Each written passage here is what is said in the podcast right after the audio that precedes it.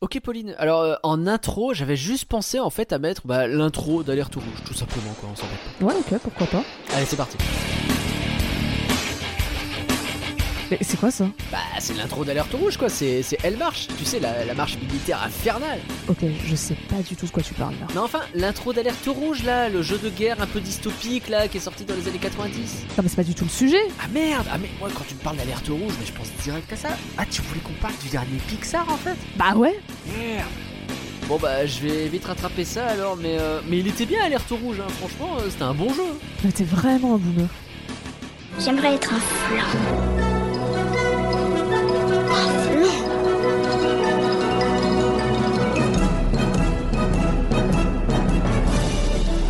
Ça, c'est des trucs minables, c'est du flan. Vous laissez pas avoir À tous les coups, c'est du flanc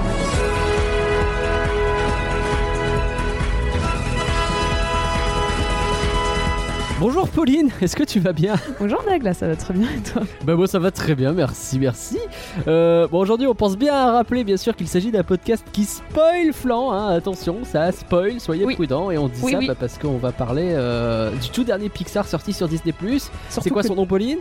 Euh, Alerte rouge, j'allais dire non mais oui.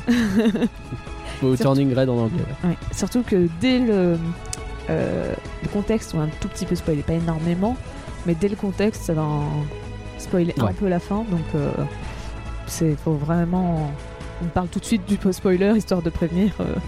Voilà, donc vous allez être spoilé, c'est un podcast qui spoil. Allez c'est parti pour Alerte Rouge. Alerte, alerte Pauline, alerte Rouge, rouge. Bonne réponse.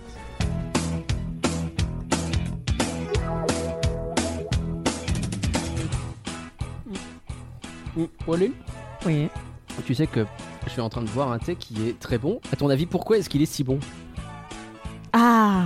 Et parce que tu l'as bu dans une tasse euh, full animée. Oui, le mug flan que je tiens à la main. Connaissez-vous la boutique de Folle Animé C'est sur boutique.follanimé.com et il y a des mugs, des suites et des t-shirts pour nous soutenir en vous faisant plaisir. Ah la vache, je suis vraiment un homme sandwich. Surtout qu'en plus c'est vraiment pas pratique parce que nous sommes, y a pas d'image, hein.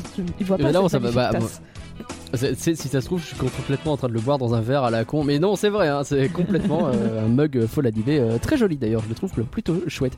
Et sinon, on a un Patreon dans lequel vous pouvez choisir à peu près une fois par mois donc le film dont on va parler en participant à un sondage. Et vous pouvez donner votre avis sur le film aussi d'ailleurs. On va donner les résultats tout à l'heure de ce que les gens en ont pensé. C'est accessible dès 1€ euro par mois sur patreon.folanimé.com. Et il faut remercier nos plus généreux soutiens. Mer- mer- mer- Merci. Merci, Marie. Merci Valérie. Merci Mer- Greg. mer- Merci. Un merci, à Merci. Victor de Pardon le cinéma. Merci. justement. Un Merci Cannes Noir. Merci. Merci. Et merci Pierre. Merci. Mer- mer- Merci. J'ai un peu fait durer à la fin, désolé. C'était. Ouais, je vois pas bien, hein, gentil, tu voulais mais- faire durer le plaisir. je la connais pas encore tout à fait par cœur. Pourtant, elle est répétée beaucoup dans le film. C'est- Oui, c'est vrai. Nous allons donc parler de Alerte Rouge. Pauline, est-ce que tu peux nous donner le contexte, s'il te plaît? Oui. Alors, Alerte Rouge est un film américain réalisé par Domichi et sorti le 11 mars 2022 sur Disney+. Mhm. Et donc, euh, c'est le premier long métrage de Chi, même si elle avait déjà réalisé avant Bao en 2018 chez Pixar. Et, Oui, euh, le court métrage qui était trop cool. Oui, il était diffusé avant Les Indestructibles 2. C'était sur une, euh, une maman qui. euh, c'est un, peu c'est un peu bizarre quand tu l'expliques et que les gens n'ont pas le contexte. Mais c'était sur une, euh, une maman qui voulait pas voir son fils partir et donc qui se l'imaginait euh, dans des. Pas des. Enfin, dans des ravioles. euh, dans des raviolis euh, euh, chinois. Oui, c'est ça.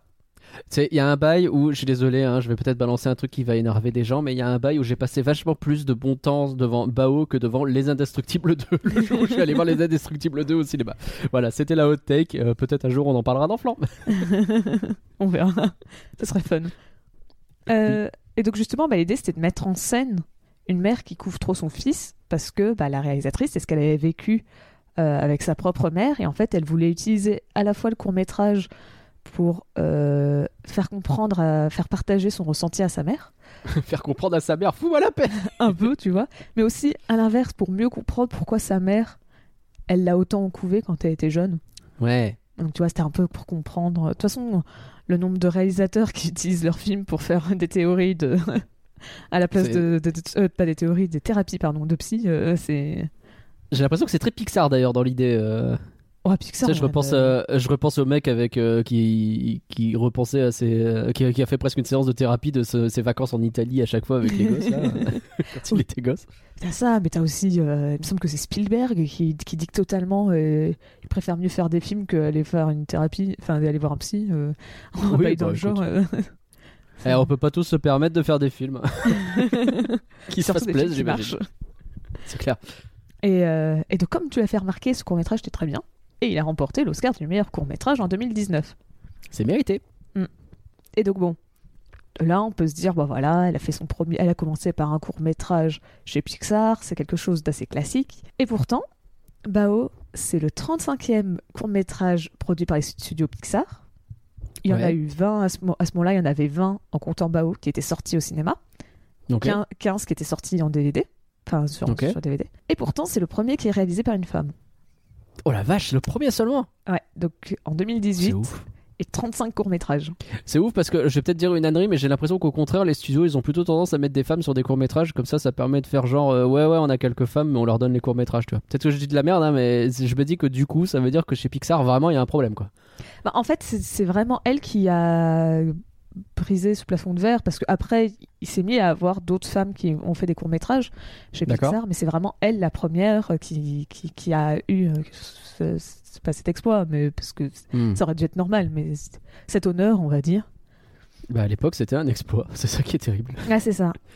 Et parce qu'en fait, on va un peu arriver là dans le côté un peu sombre de Pixar, sur tout ce Ah, qui est euh, conditions de, des femmes. Euh, Let's go, accrochez-vous. Hein. Euh, les ceintures sont bouclées et si jamais il y a des gens euh, qui ont des idées heurtées par tout ceci, eh ben sachez que vous êtes autorisés à partir et on vous en voudra pas. Mais là, effectivement, on a peut-être deux trois bails à balancer sur Pixar, ça va faire mal. C'est parti. ça. Alors déjà, bah, les, comme la plupart des protagonistes Pixar, en tout cas tout ce qui est 90 et 2000, bah, c'est en grande majorité des hommes. Ou Ouais. enfin, ils se considèrent comme hommes parce que bon, euh, t'as des objets, des animaux, des émotions. Mais Tu parles des personnages dans les films, on est d'accord. hein. Oui, oui. Euh, Là, je Pas parle les- ouais, vraiment- parce qu'en même temps, oui, les, les animaux ne sont pas des réalisateurs de films Pixar a priori. Hmm. Les objets encore moins. Je pense pas non plus. oui, c'est bizarre. Et euh, Mais ouais, effectivement, c'est beaucoup des hommes, quoi. C'est ça, c'est avoir des duos d'hommes, tu vois, ça va souvent par deux c'est souvent des hommes. Et donc il a fallu attendre Rebelle en 2012 pour avoir un film centré sur une femme, enfin qui a une femme en tant que personnage principal. Ouais. Parce que à la limite, on peut dire que par exemple il y avait Elastigirl ou Dory Oui. euh, dans dans leur film, mais bah le c'est c'est le premier film on va dire de ces, ces, ces deux sagas, c'est pas vraiment des sagas, bref bah, c'est quand même plus centré sur un homme, on va pas se mentir. C'est plus euh, Bob qui est euh, pour. euh, C'est bien Bob, hein j'ai un, ouais, un gros doute. C'est Bob, hein, le, le prénom du père dans Les Indestructibles. Euh, J'ai un doute parce que je me demande si on n'est pas en train de confondre avec Bob Razowski. Bah, en fait, j'ai un doute aussi avec Bob Razowski, mais il me semble que c'est Bob. hein. on va dire Bob. Insultez-nous ok, en commentaire si c'est pas Bob. Bob, ça nous T'inquiète, de- euh, je lance la cellule fact-checking euh, en ce moment même. Là, nos, nos trois consultants sont en train de vérifier. Ou autrement, donc pour euh, Nemo, bah, c'est plutôt Marin ou, ou, ou Nemo, justement, le personnage principal, plus que Dory. Et c'est dans leur suite, que ce soit Les Indestructibles 2, dont on a parlé avant, ou Le Monde de Dory, bah, que c'est à ce moment-là le personnage féminin qui a eu le droit un peu à, à être mis en avant. Et, euh, C'était bien Bob Parr, bien vu. Ok, ça va. Ouf. Et donc il y a eu deux protagonistes euh, presque de suite euh, qui se sont appelés Bob? Eh ben oui, Ah bon, dis donc. Ben, effectivement. Je pense que c'était déjà une référence à Bob Iger, Bob Chapek? Non, pas sûr. Bob Chapek, peut-être pas. À la Je limite, Iger si tu veux, mais encore, c'est un peu tendu, mais. À l'époque, ça a plus de sens, mais par contre, est-ce que c'était vraiment pour ça? Je suis pas sûr. Oui, encore, hein, Iger, il arrivait après, il arrivait après Indestructible, donc euh, Eh, il arrive après Indestructible ou euh, pendant les Indestructibles. En tout cas, c'est l'époque des Indestructibles. euh, Mais le film était déjà en production quand il, il- ça a été racheté, ça c'est sûr. Donc, T'imagines, ils ont changé son nom justement pour fêter ça. ça serait chelou. Oui. Et donc, Rebelle, bah, elle elle a quand même l'avant, enfin, le- le- le- l'honneur, encore une fois, on va dire, d'être le premier film Pixar réalisé par une femme. Donc, euh, Brenda Chapman.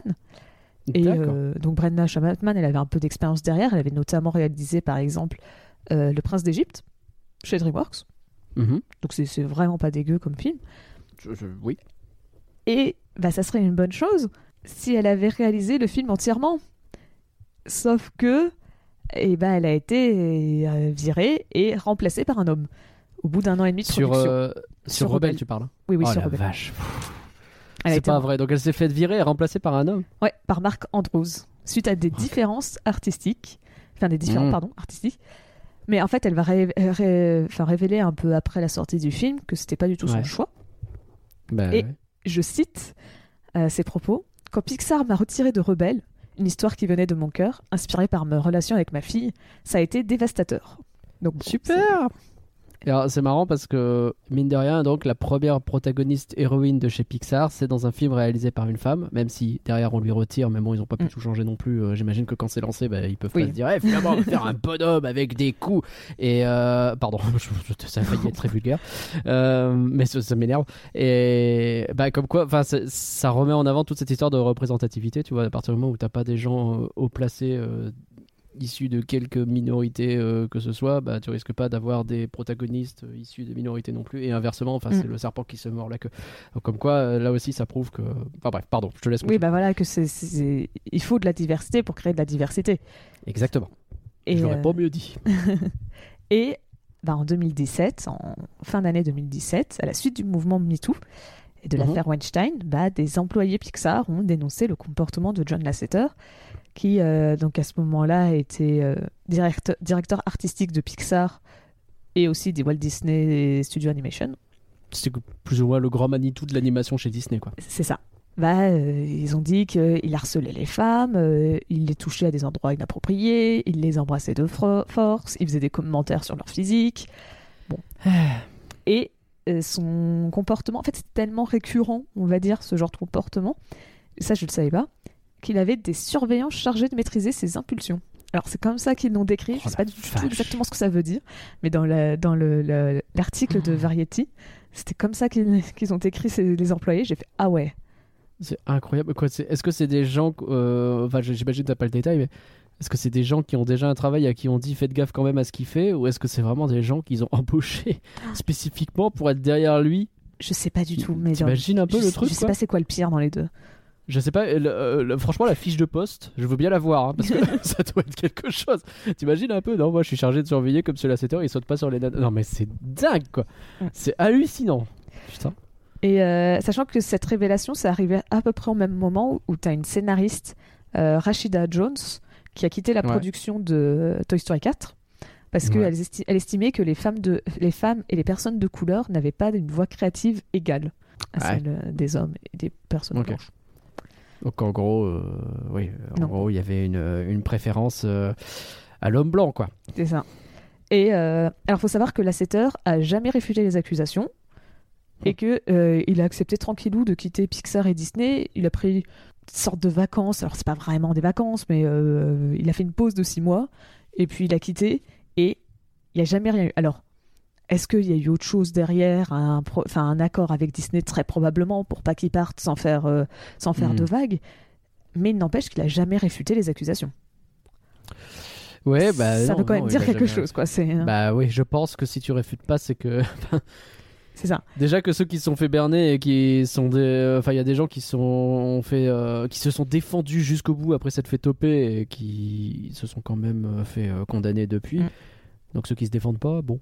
Bah c'est ça, c'est que tu sens qu'ils sont, ils s'est peut-être dit, ouais bon, on m'accuse pas, euh, ce- les gens ils auront peut-être vite oublié, je peux passer à autre chose. Et effectivement, d'ailleurs, il est passé à autre chose puisque euh, il a rejoint un autre. euh, Aujourd'hui, euh, Lasseter, il a rejoint un nouveau studio d'animation. Oui. C'est Skydance, Skydance, il me semble, je vérifie. Et on en a parlé il y a pas longtemps, je crois. Ouais, c'est ça, c'est Skydance, Skydance Media qu'il a rejoint. Ok. Donc bon. Après, on, on sait pas ce qui s'est passé encore une fois. On peut pas permettre nous de, de dire euh, il est coupable, il est pas coupable. Mais disons que. Bah. Moi j'ai deux trois opinions que, qui sont bien tranchées à ce sujet-là, quoi. Bah, surtout quand tu vois le projet qui est le premier projet réalisé, enfin réalisé, produit sans la supervision de Lasseter. Mm. C'est le court métrage Pearl. Donc euh, Ouais, et ça raconte la c'est difficulté. super aussi. il est vraiment bien. Qui raconte en gros la difficulté qu'a une, une pelote de laine tu comprends très vite que c'est censé être une femme, euh, qui a du mal à être acceptée et prise au sérieux dans une entreprise qui est composée que d'hommes. Et euh, tu, tu la vois bah, essayer de, euh, bah, de. Elle sait pas si elle doit changer, et tu vois que son comportement, bah, elle devient. Elle commence à adopter un- le même comportement que les hommes au point de d'humilier les nouvelles hein. femmes. Les hommes sont vraiment. Ouais, c'est ça. C'est ça. Oui, c'est ça que le comportement est très toxique et qu'elle se retrouve à humilier la nouvelle femme, enfin la nouvelle pelote de laine, pardon, qui rejoint le, le travail. Par mimétisme, elle devient hyper toxique et, Mm. euh, et heureusement la fin est, est vachement chouette. Euh, matez les courts métrages Pixar en règle générale, ils sont vraiment chouettes. Mais alors Pearl et Bao, vous pouvez y aller les yeux fermés. hein. C'est vraiment des chefs-d'œuvre. Bah, J'avoue que moi, toute la, la, la catégorie Spark Shot, Ouais. donc, euh, qui est sortie sur Disney, et elles, sont vraiment très bien parce que c'est. euh, ils ont dit aux employés Pixar bah, n'importe qui peut proposer des idées, que vous soyez. Vous n'êtes pas obligé d'être un réalisateur ou quelqu'un d'import- enfin, d'important. Vous pouvez juste avoir, être euh, un animateur, euh, Oui, c'est ça. N'importe qui peut proposer un truc et ça peut donner un projet. Après, je sais pas comment ça marche en interne, mais euh, en plus, euh, la, le- la catégorie Sparkshot, on est d'accord, t'as en plus un, un espèce de mini making-of avant, le... avant chaque court métrage, je crois. C'est pas dans ce truc-là qu'il y a ça? Peut-être. Ça me dit quelque chose qui est ça quelque part, mais je me rappelle plus si c'était sur Spark Shot ou si c'est sur autre chose. Ah, peut-être. En tout cas, bon, les mini making-of existent aussi sur Disney, ça c'est sûr, parce que je les ai vus. Donc, n'hésitez pas à jeter un œil à tout ça, c'est très intéressant. Bah, D'ailleurs, tu m'as fait une. Des choses très émouvantes. J'ai le souvenir de. Pardon, hein, Oui. juste là j'y repense, mais j'ai le souvenir de. Je sais plus quel film, c'est pas le film sur la goutte d'eau? Ou le. euh, Peut-être je mélange, donc je dis peut-être des bêtises, mais avec un- une personne qui était en charge du projet euh, qui expliquait à quel point c'était hyper personnel parce que ça parlait du deuil qu'il ou elle faisait, je ne sais plus, euh, au moment même où, il, où le, de la réalisation du, court métrage. Quoi. Donc il y avait des trucs vraiment forts qui sont dits. Il me et semble que se c'est Spark derrière, tu regardes le court métrage. Ouais, Il me semble que mes souvenirs sont bons. En tout cas, je l'ai vu. très fort, très fort du coup, et de voir derrière le, court métrage, c'est ouf. Bah, c'est ça, en fait. Ça- C'est là où ils ont pu faire leurs trucs les plus personnels. T'en as un, c'est ce qui Ouais. raconte euh, son, euh, qui, euh, son fils. Il est, je sais plus, si c'est- pareil, je me rappelle plus si c'est lui ou si c'est son fils qui est autiste et donc qui a fait une histoire pour montrer. Il me semble que c'est son fils qui est autiste Hmm. et pour faire une histoire pour montrer son- parcours qu'il a fait au début. Il avait honte et puis qu'en fait il s'est rendu compte qu'il faisait du mal à son enfant, à le cacher et donc euh, Bah ouais. il l'a assumé. Euh, c'est là- c'est grâce à ça que tu as eu le premier euh, personnage euh, vraiment gay, on va dire, de Pixar. C'est avec Out. Donc bon, c'est des trucs très personnels comme court métrage et c'est pas étonnant de savoir que Pearl, bah, ça fasse partie de ces courts métrages très personnels euh, parce Ouais. que ça a probablement dû parler. Tout à fait. Et donc de ce fait, bah, il a fallu attendre Alerte Rouge pour voir la- une femme reprendre la casquette de réalisatrice. Et donc pour Enfin. et donc c'est la première fois qu'une femme a eu le, le rôle de réalisatrice pour l'entièreté d'un projet chez Pixar. Eh ben, bravo à elle. Ça a été un peu long, mais c'est enfin c'est clair. Et, euh, et d'ailleurs, ce qui, en, en regardant le, le, le making-of du film, parce que en même temps que la sortie du film, ils ont tout de suite sorti le making-of sur Disney+. Et en fait, tu vois que une grosse partie de l'équipe du film, pour en tout cas tout ce qui est les postes clés, c'est géré par des femmes. Donc que Ok. ça soit le rôle de réalisatrice, de productrice, euh, de scénariste, euh, de chef décoratrice. Donc c'est un peu la directeur, euh, directeur artistique, si vous voulez. Hmm. Euh, euh, Il y a aussi quoi d'autre? Il y a supervise- la- une superviseuse des effets spéciaux. Donc tout ça, c'est géré par des femmes. Et visiblement, bon, c'est c'est le- je pense que c'est le pitch du film, ça a aidé parce que euh, Chi, à la base, elle avait vendu ça comme une jeune adolescence qui vit une puberté magique. Bah, ça parle probablement plus facilement à des femmes, quoi. C'est Et- c'est- c'est sûr. Et parce que le PDG de Pixar, il a dit que le groupe s'est vraiment créé de manière naturelle, c'est pas genre de manière artificielle. Eh, va- euh, c'est Hmm. c'est des filles, c'est un film sur une fille, bah allez-y, on va mettre toutes les nanas dans le groupe. euh, C'est non. Ouais, parce que ça, pourrait ressembler à oh, gnu, ça y est, on met toutes les femmes ensemble. C'est ça. ça fait une histoire de femmes. Euh, taisez-vous. Mais non, c'est vraiment. En tout cas, ça s'est fait de manière artificielle, non pas artificielle justement, naturelle. Et en voyant le making of, tu sens qu'elles ont quand même l'air d'avoir bien kiffé sur le film, donc euh, c'est cool. Ouais, stylé. Alors, le film, il fait annoncer pour la première fois en 2018 euh, sous le nom de Red. Donc, euh, avant d'avoir son nom final euh, Turning Red, donc alerte rouge, en novembre 2020. C'était pendant le. Le. Ah, le live qu'ils ont Oui, fait là, où ils ont le montré plein de projets. là. Investor Day. Inve- Investors Day, ouais, c'est ça. Ouais, voilà. Et, et en fait, pareil, dans le making of, dans le making of, tu vois un plan où tu vois tous les, les noms qu'ils avaient pensé pour le film. Ouais. Et, et vraiment, il y en a. jamais il serait passé, mais c'était tellement drôle. Donc t'en as un, c'est PMS pour Panda Mayhem Syndrome. Et en fait, c'est un- jeu de mots parce que PMS, en français, ça se traduit par SPM pour syndrome prémenstruel. Ah bah oui. Et donc, c'est aussi un jeu de mots avec. euh, ça- donc, entre ce. euh, en français, j'ai essayé de trouver une comparaison. Non, il n'y a pas, parce que, euh, en gros, c'est Panda Mayhem Syndrome. Donc, ça veut dire le, le- le syndrome du panda qui fait le désordre. J'ai Hmm. pas trouvé un seul synonyme au mot désordre, euh, pagaille, tout ça, qui commence par M. Le seul que j'avais, c'était merdier. Ouais, Je me suis dit. que- compliqué. Bon, c'était pas ça. Très compliqué, ouais. Euh, c'est surtout que bon, le, même euh, la réalisatrice a bien dit que même le nom final du film, ça se veut toujours comme une allégorie pour les règles. Même d'ailleurs en français, alerte rouge, ça peut toujours faire un truc euh, par rapport à ça. Je pense que euh, c'est assez évident, ouais. Euh, alors il y en a un, je sais pas pourquoi il y avait eu ça, mais c'est Anything Except Red, donc tout sauf rouge. Genre, je sais pas si c'est eux qui ont craqué un moment et qui ont dit tout sauf rouge, on en a marre. On a marre du rouge. C'est raté. Et enfin, mon préféré, c'est mon voisin Toronto. Ça c'est drôle. Il était excellent celui-là. Jamais il serait passé, je pense, Non. parce que c'est, je pense pas que c'était pratique, euh, mais vraiment. Oh, en plus, il n'y a même pas de lien vraiment avec ce qu'ils essayent de dire. Quoi. Enfin, le- la ville est pas si importante finalement. Mais... Ouais, mais je- oui. Mais après, Mais c'est très euh, drôle. Parce, parce qu'elle a quand même dit, euh, la réalisatrice, justement, qu'elle s'était beaucoup inspirée de, de films, de séries japonaises, euh, comme Sailor Moon, Ouais. par exemple, ou bah, des studios Ghibli comme Mon voisin Totoro, notamment. Ben oui. Et, euh, et donc c'est comme ça que tu retrouves aussi bah, euh, euh, l'exagération des traits de enfin des, des traits du visage, des choses comme Mm. ça. Un truc que j'ai tout de suite noté en voyant le film et ça m'avait étonné. toutes les, les exagérations, enfin pardon pas les exagérations, les expressions qui sont des fois faites en 2D, notamment tout ce qui est larmes. C'est Oui, fait en c'est vrai. 2D. Et Mhm. euh, ça ils ont dit que c'était plutôt pour essayer de s'inspirer bah, de, de, de- de- des animés de manière générale. Ouais. Et, euh, et pour par contre, ce qui est à l'inverse euh, de l'aspiration, on va dire plutôt occidentale, et ben euh, elle a cité Dingo et Max comme référence. Let's go Pardon. Et ce qu'elle dit, bah, c'est un autre film où c'est, euh, ça raconte euh, le passage à l'âge adulte, euh, où il y a un parent et un enfant qui essayent de réparer leur relation. Et à la fin, euh, l'apogée du film, ça se termine avec un groupe de pop. C'est- C'est si vrai, putain, j'avais pas fait le rapprochement, mais c'est si vrai. On rappelle qu'il y a un flanc sur Dingo et Max qui est disponible sur le Patreon. Il faut être abonné à 5 euros. Mais donc attends, t'es en train de dire que t'as même pas fait la référence dans ton résumé? Oh Non, je l'ai pas, j'y ai pas pensé. T'inquiète, j'ai prévu d'autres trucs. Euh, et donc, dans la première, enfin, dans une des premières versions du, du scénario, en fait, à la base, il voulait faire quelque chose. euh, il voulait faire une querelle familiale, donc agrandir la famille et faire en fait une querelle familiale où euh, May, elle aurait été opposée à- avec un, à un cousin. Et euh, en gros, ils auraient dû avoir les deux, ils étaient tout le temps comparés l'un à l'autre. Sauf qu'en fait, l'idée, elle fut vite abandonnée parce que c'était trop éloigné du concept un peu de puberté de transition vers l'âge adulte Hmm. qui était un peu vraiment bah, le concept de base. Donc ils se sont dit, bah non, ça passe pas.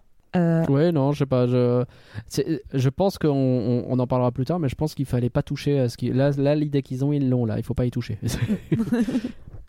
et, euh, et pareil, dans une autre version du film, en fait, la forme de Pandarou de May, Ouais. elle devait grandir plus elle était en colère.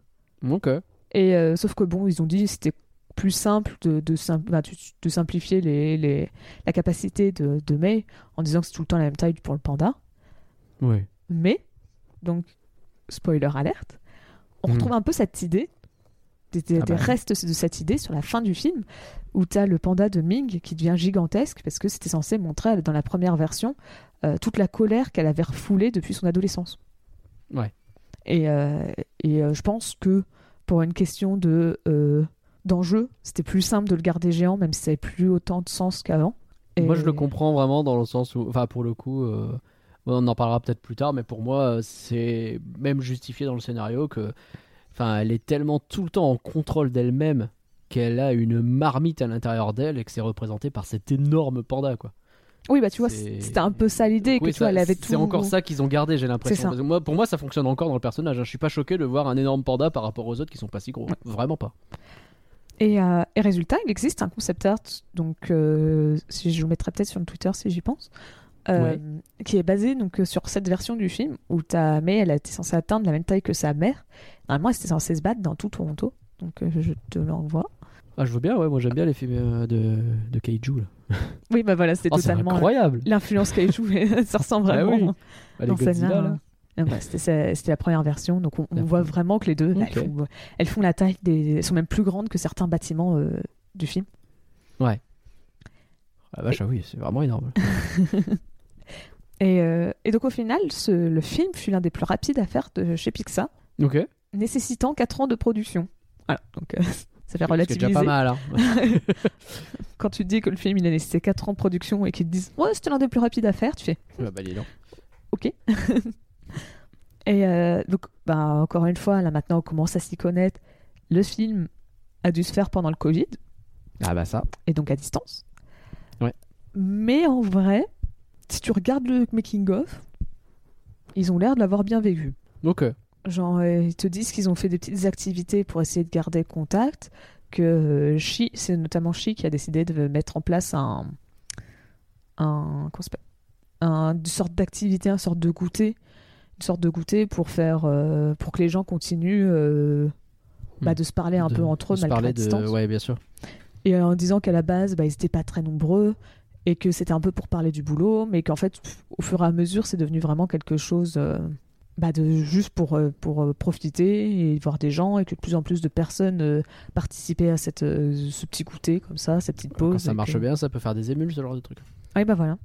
Et que euh, il te montrait aussi dans le making of parce qu'il suivait donc euh, bah, certains rôles clés justement donc, que j'ai cités. Donc c'était la superviseuse des des effets spéciaux qui disait qu'au final elle était presque contente qu'il y ait le peut-être pas qu'il y ait eu le Covid mais qu'en tout cas d'être en télétravail parce que grâce à ça elle pouvait voir ses enfants et euh, elle disait que bah, comme elle était en télétravail elle pouvait leur donner à manger le soir euh, Ouais. les, les mettre au lit à chaque fois alors que en temps normal, elle aurait peut-être moins eu le temps parce qu'elle bah, le- elle aurait travaillé tard, elle aurait le Oui, temps bah de. Donc voilà. Donc si on en Ok. croit le making of, ça s'est bien passé. A priori, ça s'est bien passé. Après, est-ce qu'ils n'ont pas donné la parole à ces gens qui, pour qui c'était plus facile et qu'en vrai, il y en a d'autres qui en ont souffert C'est toujours, c'est toujours Voilà. compliqué. hein. Il y en a qui, qui le vivent très bien et il y en a pour qui c'est beaucoup plus compliqué. Donc, euh, C'est exactement ça. C'est Après, on va- trop. Surtout qu'on va pas se mentir que bah, quand tu es dans un poste clé, même si c'est ton premier film ou des trucs comme ça, tu as quand même généralement un, un bon salaire ou quelque chose comme ça, et donc tu n'as peut-être pas le même milieu de vie euh, Mm. qu'un étudiant qui vient juste de finir euh, ses, ses cours ou quelque chose comme ça. Quoi. Donc bon, C'est clair. puis le making of, comme je disais, il est sorti sur Disney+, donc c'est totalement fait par Disney. Donc bref, c'est Oui. vraiment à relativiser, mais tu vois... Après, ça leur est arrivé aussi de reconnaître ce qui allait pas. hein. Mais là, Oui. en l'occurrence. euh, Mais de- surtout que bon, en soi, c'est pas eux qui ont imposé le télétravail, quoi. C'est qu'ils avaient pas le choix, donc Oui. ils auraient pu dire, oh là plus. là, c'était c'est galère. Mais bon, de, de, de ce que j'ai vu sur les articles et tout, ils ont pas l'air de trop avoir râlé à cause du Covid. Euh, Ok. Par contre, là où ils ont râlé, c'est que tout Ah. comme Saul et Luca, bah, le film est directement sorti sur Disney+, sans passer par la case cinéma. Eh ouais. Youpi. Et bon, euh, Pixar, il commence vraiment à bah, faire la gueule sur ça, quoi. Euh, Parce que ils- disent, ouais, mais pourquoi nos films ils sortent au cinéma alors que euh, Encanto, euh, trois mois avant, vous l'avez sorti, euh, vous l'avez sorti Ouais. au cinéma euh, Ou au moins, pourquoi nous, on n'a pas le droit d'avoir comme Raya l'option Premium Access? Oui, c'est vrai. Donc, c'est bon. Ils ont un peu je me demande si le Premium Access, ils veulent encore le faire Disney+. J'ai pas l'impression qu'ils en soient super satisfaits de cette option. Mais bon, au-delà de ça, ouais, non, c'est clairement, hein, on peut se poser la question de pourquoi Disney fait ça. Mm. C'est très étrange. D'autant que je pense que, je sais pas si tu avais prévu d'aller plus loin sur le sujet, si tu as regardé, mais euh, je pense que Disney, ils sont encore complètement dans une phase où ils cherchent à savoir comment ils vont faire.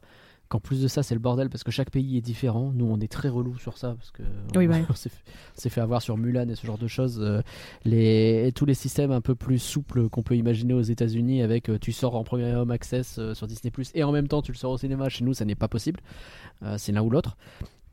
Et je pense qu'ils sont encore, ils sont encore en train de chercher la formule entre leur plateforme qui est encore assez jeune, dont ils voudraient bien quand même avoir beaucoup d'abonnés. En même temps, euh, les cinémas en ce moment c'est un peu compliqué. Il n'y a pas autant de monde qu'on voudrait. Et puis en même temps, ils ont fait masse de thunes. Euh, bon, c'est pas complètement Disney puisque c'est Spider-Man, c'est aussi Sony, mais quand même. Euh, ah, Et puis à l'inverse, bon, et c'était Encanto qui a bien marché, mais qui a dû ressortir, tu vois. Bah, en fait, c'est ça. Encanto, il s'est mis vraiment à bien marcher quand il est passé sur Disney+. C'est ça. C'est Enfin, après- compliqué de faire euh, de, après, de prendre une décision définitive là tout de suite. Quoi. La décision a été déjà prise pour euh, Alerte Rouge. hein. Oui, ça va pas tout changer, c'est sûr, Donc, mais euh, disons que ça va pas aider à, à se dire il faut faire euh, les choses de cette façon-là parce que pour rappel, hein, Encanto, il a démarré bof au cinéma aux US en tout cas. Je crois qu'en France, il a tout Oui, en bien France, marché. il a, oui, et en France, il a tout de suite bien marché. donc ça c'est cool. Mais euh, derrière, il est sorti sur Disney+. Là, il a commencé à devenir un véritable phénomène, et donc ils l'ont ressorti au cinéma pour reprofiter du phénomène derrière, quoi. Et ça, évidemment, en France, c'est complètement impossible parce que la chronologie des médias l'interdit strictement. Mais aux États-Unis, tu peux te permettre un peu plus ce genre de fantaisie, et je me demande s'ils sont pas capables de nous annoncer là dans une ou deux semaines, euh, bah, Turning Red, vous savez quoi, on le met au cinéma aux US, quoi. J'en sais rien. hein. Euh, Je sais pas. C'est En mode, euh, ça permet de calmer un peu le jeu avec Pixar, et puis en même temps, bah, on va en profiter un peu de cette hype, tu vois. Je sais pas. Je sais pas. Vraiment, je pense qu'ils sont en train de tester toutes les combinaisons possibles jusqu'à trouver un. Et peut-être qu'ils trouveront jamais, et que ce sera juste au, cas par cas, ils vont décider un peu euh, en fonction de ce qui leur semble être le mieux pour une, un film donné une période donnée. Je sais pas du tout. Mm. C'est le grand flou artistique. Mais je comprends que Pixar soit vénère parce que eux, pour le coup, ils sont à voir à chaque fois. quoi. Oui, c'est ça. Eux, ils font euh, ouais, bon, on est bien contents, mais euh, bon, ça les fait un peu passer Ouais. pour des, des studios un peu moins importants, alors que Pixar, bah, on va pas se mentir, euh, c'est un peu un moment, c'est eux qui, qui tiraient le, le- le wagon Walt Disney, quoi. euh. Bah, ils ont Euh, tiré Disney vers le haut pendant toutes les années 2000, euh, voire une bonne partie de 2010. Mm.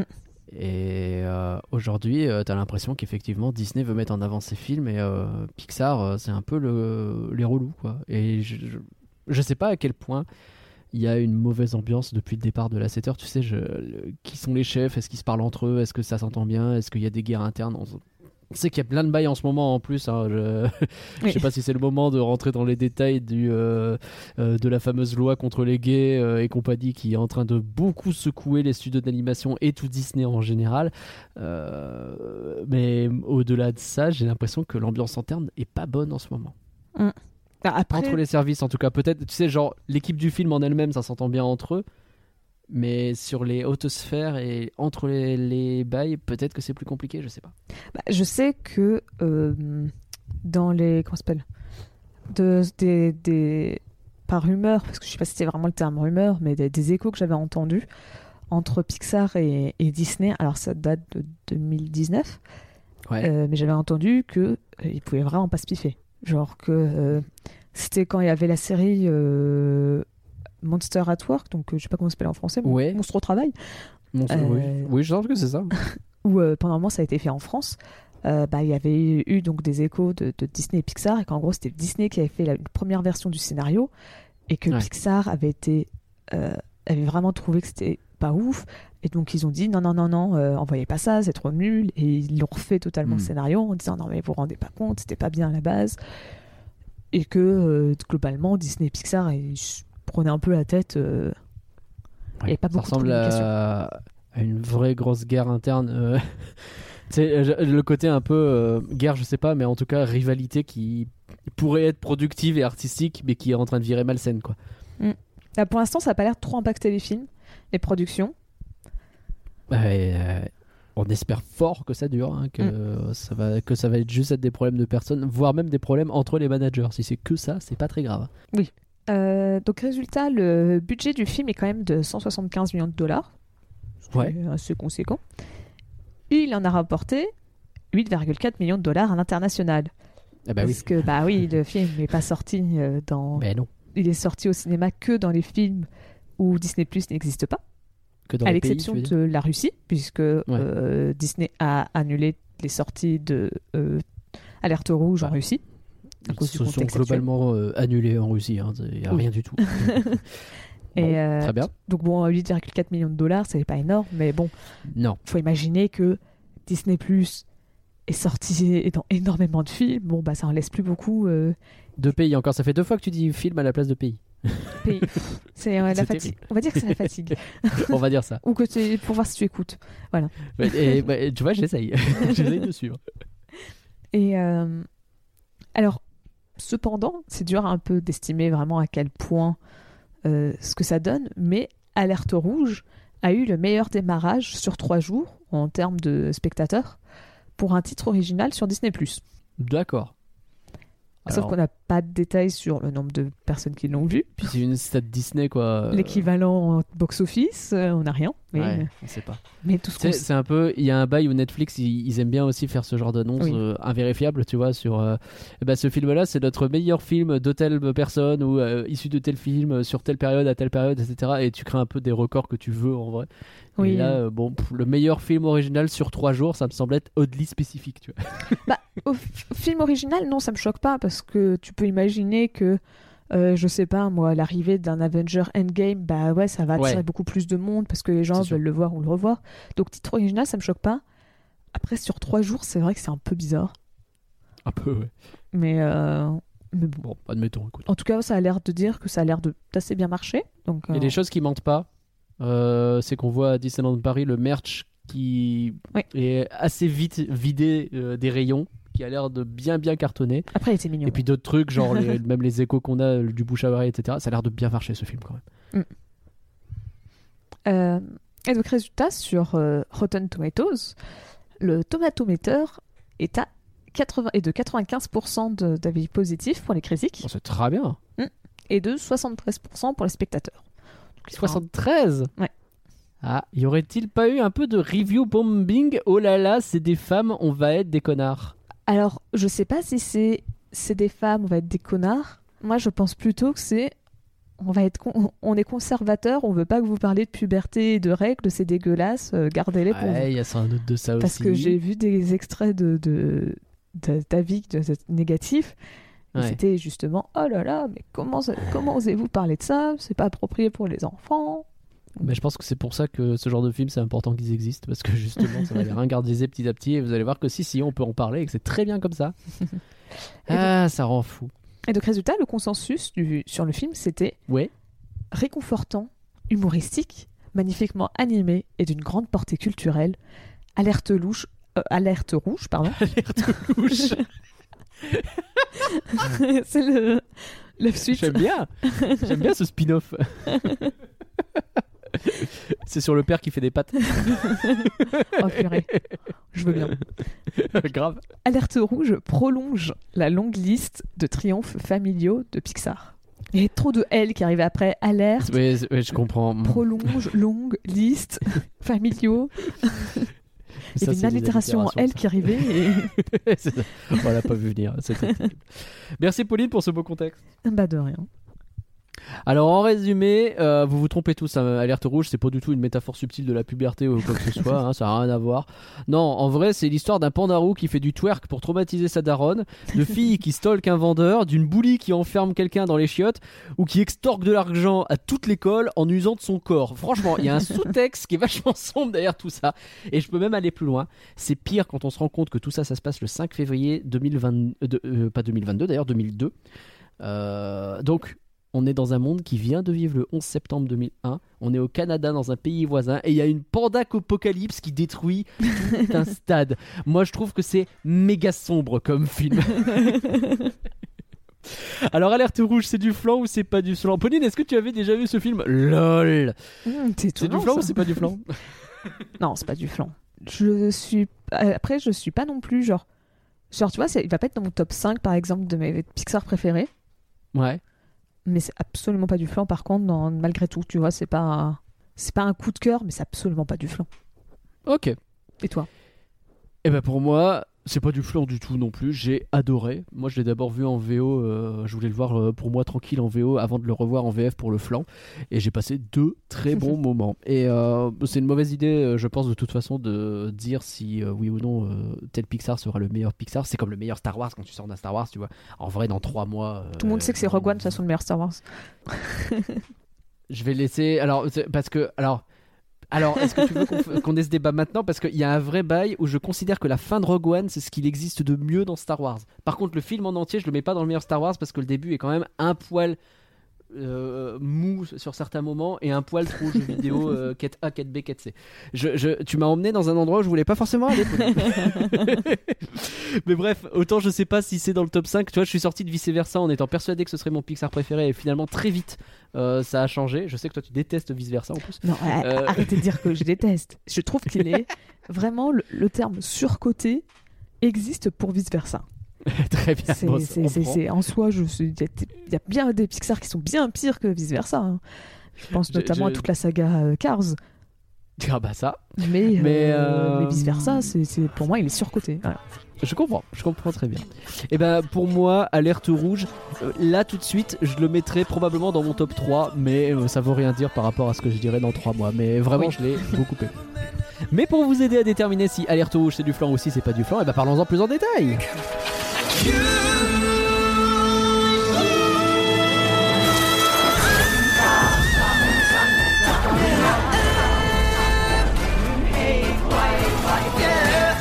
I never met nobody like you. Had friends and I've had. It's true, but they don't turn my tummy the way you do. I've never met nobody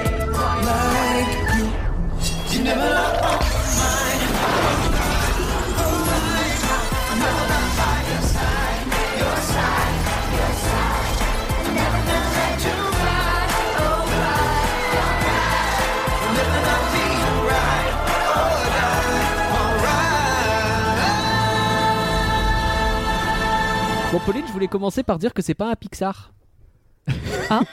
Bon, bah, euh, contexte à refaire. hein, euh. Oups, désolé les gars.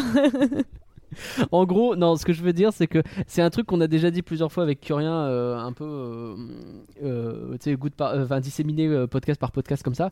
Mais moi, j'aime bien la nouvelle direction depuis, je pense, Lucas, en vrai, c'est un peu le premier vrai truc qui allait dans cette direction. Et là, ils ont l'air de les enchaîner. Genre, c'est fini les Pixar, tu sais, le trope, toujours le même, euh, oh là là, Wally, il est en train de vivre sa vie, et puis pouf, il y a un élément déclencheur, et il va découvrir l'espace. Ou alors il y a Nemo, et puis pouf, il perd son fils, et puis il va découvrir l'océan après la barrière de corail. Ou alors Cars, il y a une voiture de course, et puis il va découvrir un village. Oui, pardon, c'est Marin qui perd son fils. Bref, oh, Toy Story, il découvre le monde réel. Oh, Ratatouille, il le rat des champs qui devient le rat des villes parce qu'il se perd dans les égouts, on sait pas trop. C'est toujours les mêmes ficelles depuis le début. Vraiment, Pixar, tu peux copier-coller le scénario. Et juste le truc qui change, c'est un univers fantastique qu'on te fait découvrir et qui est trop beau. Et ça marche, hein, parce que les univers sont magnifiques, hein, euh, que ce soit sous l'océan, que ce soit l'espace de Wally, ou que ce soit. euh, Enfin, l'espace ou même la planète euh, pétée d'ailleurs. Même juste la cuisine dans Ratatouille, parce que c'est la bouffe qui est magnifique, tu vois, on s'en fout, ça fonctionne. Et Ah, je trouve que t'es un peu dur que- en disant que c'est tout le temps exactement la même chose. Ok, Ouais, il y a des alors, similitudes et que c'est une formule, oui, je suis d'accord. Mais de la dire, c'est un copier-coller, t'as juste à changer l'univers. Disons Bon, que j'exagère un petit peu pour, pour accentuer le truc, tu vois. On est d'accord qu'en vrai, c'est toujours un peu plus compliqué que ça. Mais euh, vraiment, j'avais ce sentiment-là devant les Pixar. Et là, eh ben, on est sur des sentiments, encore une, fois- encore une fois. J'ai trouvé que ça ressemblait un peu plus à ce que pouvait faire un Mitchell contre les machines, tu vois. Genre, t'as un univers qui se passe. Là, pour le coup, il y a pas mal de changements majeurs autour d'eux, mais c'est beaucoup sur les évolutions de relations entre des liens familiaux, des choses comme ça. Et, et, et c'est pas tire-larme, putain. Il y a des émotions et tout, mais, mais je pleure pas comme une merde à la fin. T'as un vrai bail feel good, tu vois. Lucas, il était pas loin de ça, mais il avait réussi quand même à me faire une, un- une séquence tire-larme là avec le train. euh, fait, mais ça faisait pas besoin d'aller aussi loin, les gars. Vous aviez un bon film, il était feel good. Il y a pas besoin vraiment de forcer. Et là, c'est pas tire-larme, ça fait plaisir. Bah. Même si j'ai rien contre. Tu vois, Coco, ça se termine, je suis une merde humaine par terre en train de pleurer les larmes de mon corps, tu vois. Mais, mais j'adore ça parce que Coco, j'adore ce film. Mais euh, ça fait du bien d'avoir autre chose, quoi. En fait, je pense que ce changement, c'est un peu arrivé quand bah, Ledsetter a été remplacé par euh, Pete Docter. Ah bah ça. Parce que tu vois, Tu- bah, les, les films qu'il a réalisés, Pete Docter, c'est Monstre et compagnie, euh, là-haut, euh, vice-versa. Et, Là où il te faisait pleurer au début, donc lui il inversait. Et Soul. Et tu vois, bah, euh, j'ai beau pas aimer vice-versa, on va pas se mentir, il, il est. Il change de la, la- la formule Pixar. euh, C'est vrai. Il y a un petit côté Tu vois, encore tu- une fois univers parce que en vrai tu Oui, t'attends à un truc avec les émotions et tu te retrouves plutôt à te balader dans la tête de, de Riley, tu vois. Mais oh, bon, ok. Mais tu vois, en fait, où tu vas te concentrer plus sur le personnage, sur leurs sentiments, C'est vrai. tu vois, tu vas avoir un côté un peu introspection. Tu vois, entre Mm, mm. ça et entre Soul, où tu, tu as, ce côté, euh, tu t'es tourné vers le personnage.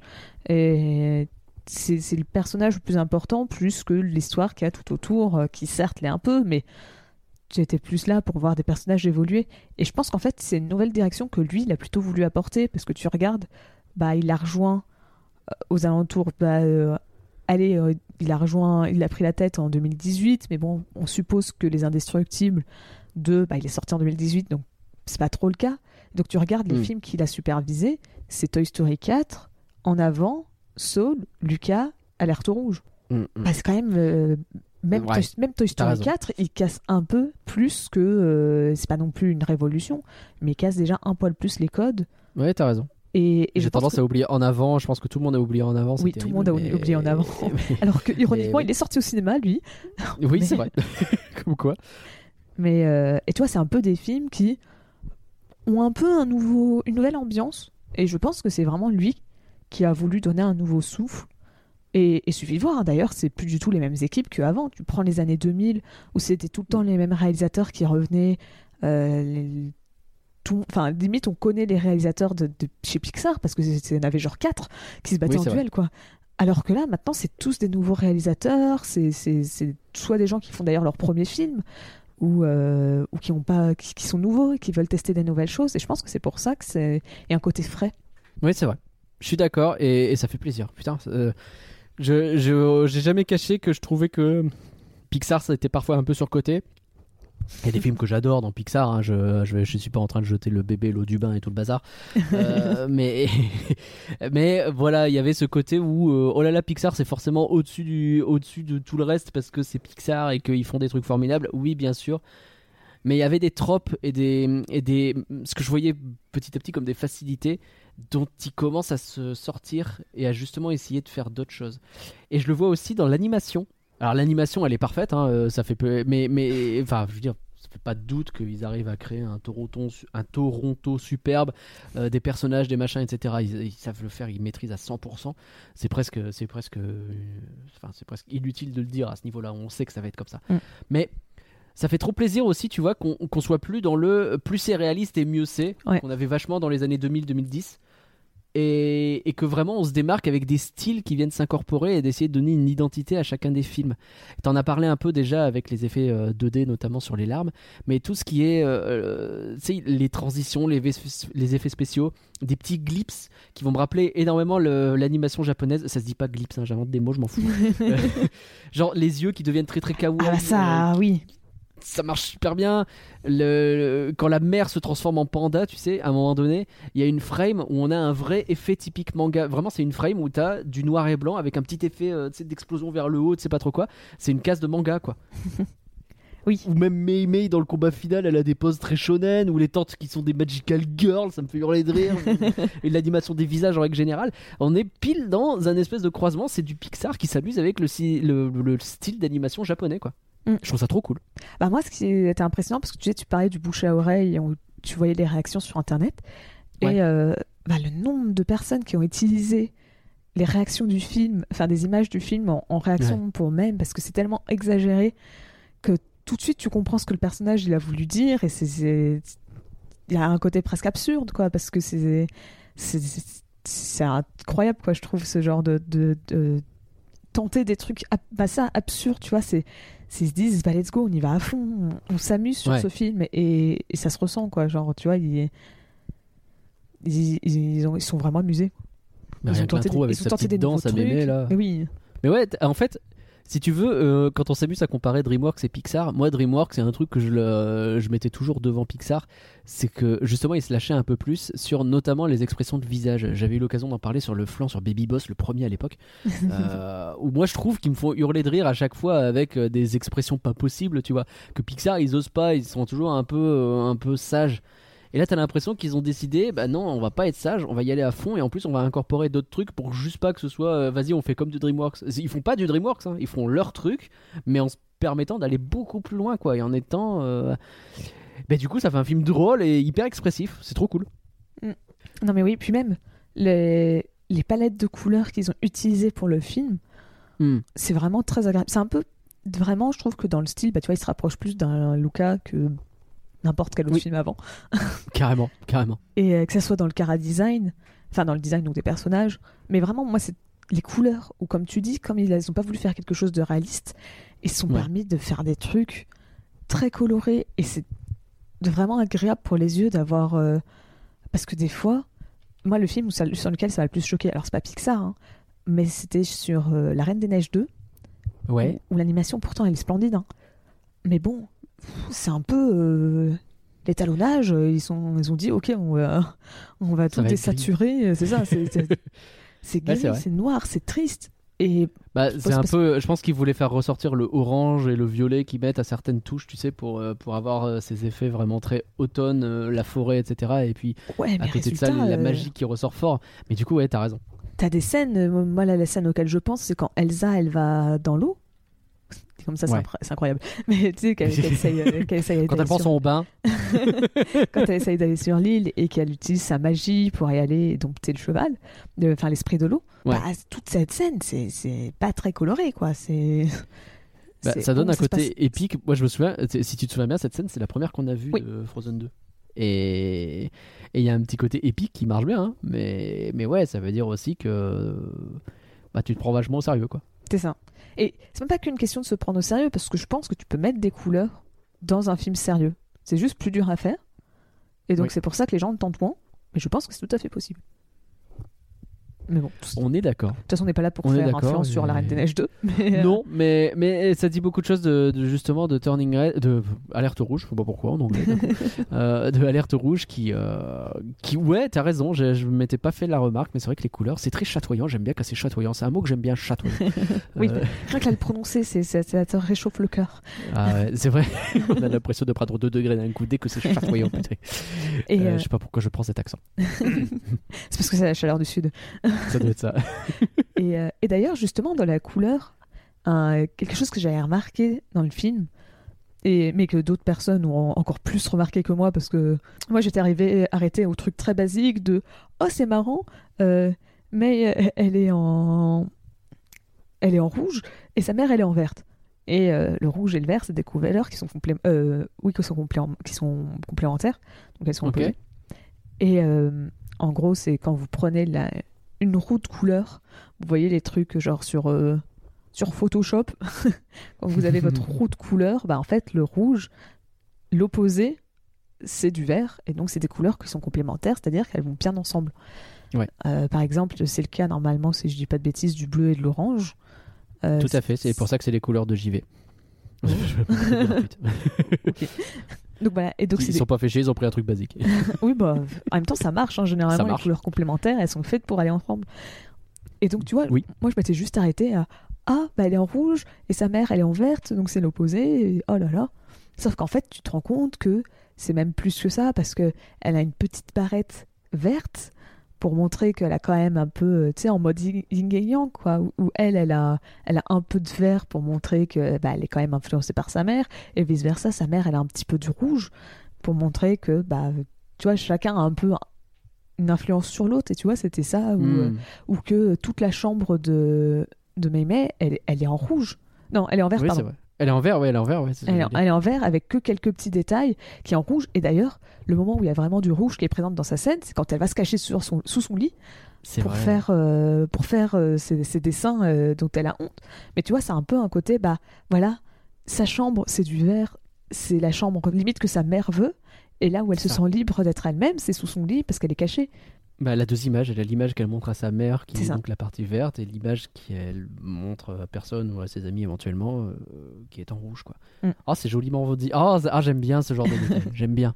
J'aime bien me rendre compte de ce genre de truc. J'ai l'impression d'être intelligent alors que c'est toi qui l'as dit et c'est pas moi. Ah bah Et sur, moi, le- savais rien. sur la chambre, c'est euh, pas moi qui non plus qui l'ai trouvé. hein, c'est Bah, internet. N'empêche que- n'empêche que c'est vachement bien. Bah, comme quoi, il y en a qui, ont- hein, quand Vas-y, pardon. bah, c'est des gens quand ils- qui décident de. Ah, alors ton micro coupe un peu, désolé. Ah Ouais, Ah, là bon. ça vient de le faire, là ça a l'air d'aller mieux. Non, mais je- tout petit grésil grésil. Je disais juste que c'était normal, c'est des gens qui sont payés pour ce genre de petits détails. Bah oui. c'est vrai. Est-ce qu'on parle de Mémé justement? On peut, oui. Allez. Alors, Bah, elle est géniale, hein, je suis désolé. hein. Tu sais que ça vient de me, me sauter à la tronche euh, parce que je viens de, de mélanger les deux designs dans ma tête sans faire exprès. Tu sais, je pensais à, j'ai essayé de penser à Mei Mei et j'ai repensé à Mabel Pine de Gravity Falls. je sais pas si t'as vu. Et, Oui. et en vrai, maintenant que je, maintenant que je visualise, mais elles sont hyper proches en fait. Oui, même en caractère. Ouais. Caractère, la tronche, etc. C'est, c'est assez. euh, Alors, un truc qu'il faut vraiment savoir, c'est que Gravity Falls a une énorme influence sur l'animation de manière générale, même en dehors du, du- des séries télé, Ah ouais. même dans les films. Euh, récemment, j'ai eu euh, une conférence, on va appeler ça comme ça, avec euh, le réalisateur des Mitchells versus les machines, enfin contre les machines en français. C'est stylé ça. c'est mon, mon instant flex. Et il avait été notamment scénariste, si mes souvenirs sont bons, euh, sur Gravity Falls. En tout cas, il avait travaillé sur Gravity Falls. Et vraiment, on a commencé la conférence, on a parlé pendant genre 5 minutes de Gravity Falls parce que bah, le, le- le maître de conférence et tout disait Gravity Falls a vraiment eu un impact sur l'animation de manière générale. Et je pense que c'est assez vrai, en... Enfin, en tout cas sur les séries animées, ça c'est sûr. Enfin, les séries Ouais. euh, télé, je veux dire. Et ça m'étonnerait pas non plus qu'il y ait un impact pour les films où tu vois, effectivement, je trouve qu'il y a un peu de Mabel. Maintenant que tu le dis, je n'étais pas fait le lien avant, mais c'est vrai qu'il y a un peu de Mabel dans, dans May May. Dans son caractère, dans son côté. Bah voilà, tu t'es plus obligé de faire. euh, des ados, elles peuvent être folles. C'est pas Oui, obligé d'être euh, des bien rangées ou quelque chose comme ça, bien propre Bah, sur soit elles. bien euh. rangé, soit un peu gothique, euh, Oui. soit rebelle de la famille, tu vois. euh, non, tu peux avoir des un peu faux folle, un peu gentille aussi, et ça marche quoi. Mm. Donc ouais, elle est géniale, hein, je suis désolé. euh, euh, c'est- un super personnage. Elle débute le film avec la certitude d'être libre. Mais vraiment, ça commence par euh, oh là là, la famille c'est quelque chose d'important, il faut respecter. Mais moi je fais ce que je veux, t'inquiète. Et on comprend direct qu'elle n'est pas du tout libre, elle doit honorer ses parents, etc. Et bah, c'est ce que tu disais avec l'histoire de couleur, là, elle essaye de vivre deux vies. La vie de gentille fille parfaite, genre vraiment parfaite, et une vie de fille qui se considère adulte et qui fait ce qu'elle veut. Et bah, tout ça qui s'appelle Rio, la puberté. Bonjour un, moment, euh, un moment agréable. euh. et du coup, bah, bah ouais, c'est, c'est, c'est, c'est hyper compliqué de réussir à rendre un film sur la, la cascade d'émotions et de, de changements et de, de troubles autour de la puberté avec, j'ai l'impression, une telle justesse. Alors, c'est vraiment marrant parce que dans les deux trois premières minutes du film, May May, je pouvais pas la supporter. Ah ouais, c'est vrai? Son groupe d'amis, pas trop. Mais alors, May May, faut que je disais non, mais non. Ah merde Et en fait, j'ai juste pris 5 secondes en me disant Et Pauline, quand t'avais 13 ans, t'étais exactement comme elle, calme-toi. et, et genre là, Ah, Je ne serais pas supporté à 13 ans, j'étais vraiment une saleté. Ah, il y a un peu, il y a peut-être, y a peut-être probablement de ça. Et tu vois, parce que, alors, tu vois, c'était un peu, enfin, c'était un peu avec son groupe de pop. Mais tu vois, quand elle faisait vraiment les, les, les idiotes dans la rue et tout, en trop sûre d'elle et, et en, en faisant des, des conneries, tu vois, je disais, mais, mais non, tu sais, genre, ce côté un peu, euh, je- bon, ce terme, euh, il veut tout et rien dire maintenant aujourd'hui, mais tu vois, un peu cringe. euh, Oui, oui. où- où- c'est même compliqué. C'est vous connaissez pas le terme cringe? Je sais pas comment le décrire, donc euh, je suis Bah désolée. si, c'est le, le côté gênant dans le Ouais, sens voilà, où, gênant. euh, hmm. C'est quand on fait la Non. tête. euh, Voilà. Oui, c'est ça. Je pense que c'est la meilleure. euh, c'est les poils qui se hérissent un peu là. C'est ça, un c'est- petit ah. frisson de gêne quoi. c'est et euh, et tu vois, j'avais un côté un peu comme ça en me disant ah c'est gênant. Puis en fait, je me suis rappelé que bah, quand j'avais à peu près cet âge-là, que j'en venais de rentrer, enfin milieu collège, bah avec mes potes, on faisait des conneries dans ce genre. on- J'ai eu des chorés que je, faisais décorer avec des potes que j'inventais dans la rue et on dansait ça. Et Je on veux voir la vidéo. Alors, je sais pas s'il existe des vidéos. Ah. J'ai un doute. Il me semble- Il me semble pas qu'il existe de vidéos. Enfin, À Je sais partir pas. de 40 euros sur Patreon. Alors, en vrai, je pourrais. Bah, si j'avais été toute seule, parce que je suis avec. euh, Ça m'aurait pas dérangé de les montrer. Ou alors, faut que je mette un petit smiley au-dessus de leur visage. Mhm. Mais parce que bah, j'étais pas toute seule, il y avait mes amis avec moi. Tu m'étonnes. Et, euh, et donc, en fait, quand je, quand je suis arrivée à cette réalisation que. Bah ouais, mais en fait, elle, elle est gênante, mais c'est parce que c'est une ado et que. Bah. Elle, elle s'en fiche. Et bah, genre, d'un coup, tout de suite, je me suis dit, ok. Donc, je vais être, plus- je vais être gentille avec toi, May, parce que, bah, en fait, je t'ai jugé beaucoup trop vite. Et, et, Ouais. et- et non, t'es une ado, et je sais que j'étais comme ça en tant qu'ado. Et euh, en fait, plus j'avançais dans le film, plus je disais, ok, mais en fait, c'est exactement mon expérience que j'ai eue. c'est bizarre. C'est bien ce que tu dis parce que. Enfin, c'est bien, c'est toujours bien ce que tu dis. Mais ce que je veux dire, c'est que ça rebondit pas mal sur ce que j'avais noté aussi. Tu sais, t'as un parallèle entre une fille qui est en mode j'assume tout, j'ai pas peur, tu vois, je décide de faire la roue dans la rue si je veux. Et en même temps, elle est mortifiée par le regard des autres. Justement, quand elle se pète la gueule dans la roue, tu le vois tout de suite qu'elle est pas bien. Et mais même au Désimart, hein, évidemment, quand il y a sa, sa mère qui euh, pète un scandale au En en, même temps. révélant ses images les plus. Elle est terrible cette scène. hein. Ah ouais, non. La gênance ultime cette scène. Moi qui ai du mal avec ce genre de truc, quand ça, ça devient gênant, justement. Ah, celle-là, elle Là, était c'est dure. hein. ultime. c'est vraiment t'as pas envie. hein. En fait, heureusement, ça n'a pas eu trop d'influence sur le reste du film. Et genre, je dis pas ça en mal. Parce que moi, je suis contente. J'aurais pas aimé que, tu vois, ça a une, une petite influence, genre 5 minutes après, parce que euh, quand elle retourne à la fa... enfin, au collège, euh, elle ose pas. euh, elle assume pas. Et il Oui. y, a, il y a des. Enfin, tu vois, il y a des dessins qui sont collés sur les posters. Enfin, sur les posters, pardon, sur les casiers. Mais genre, passer ces 5 minutes, après, c'est plus trop mentionné. Je fais merci, parce que j'aurais pas voulu que tout le film tourne autour ce côté euh, gênant.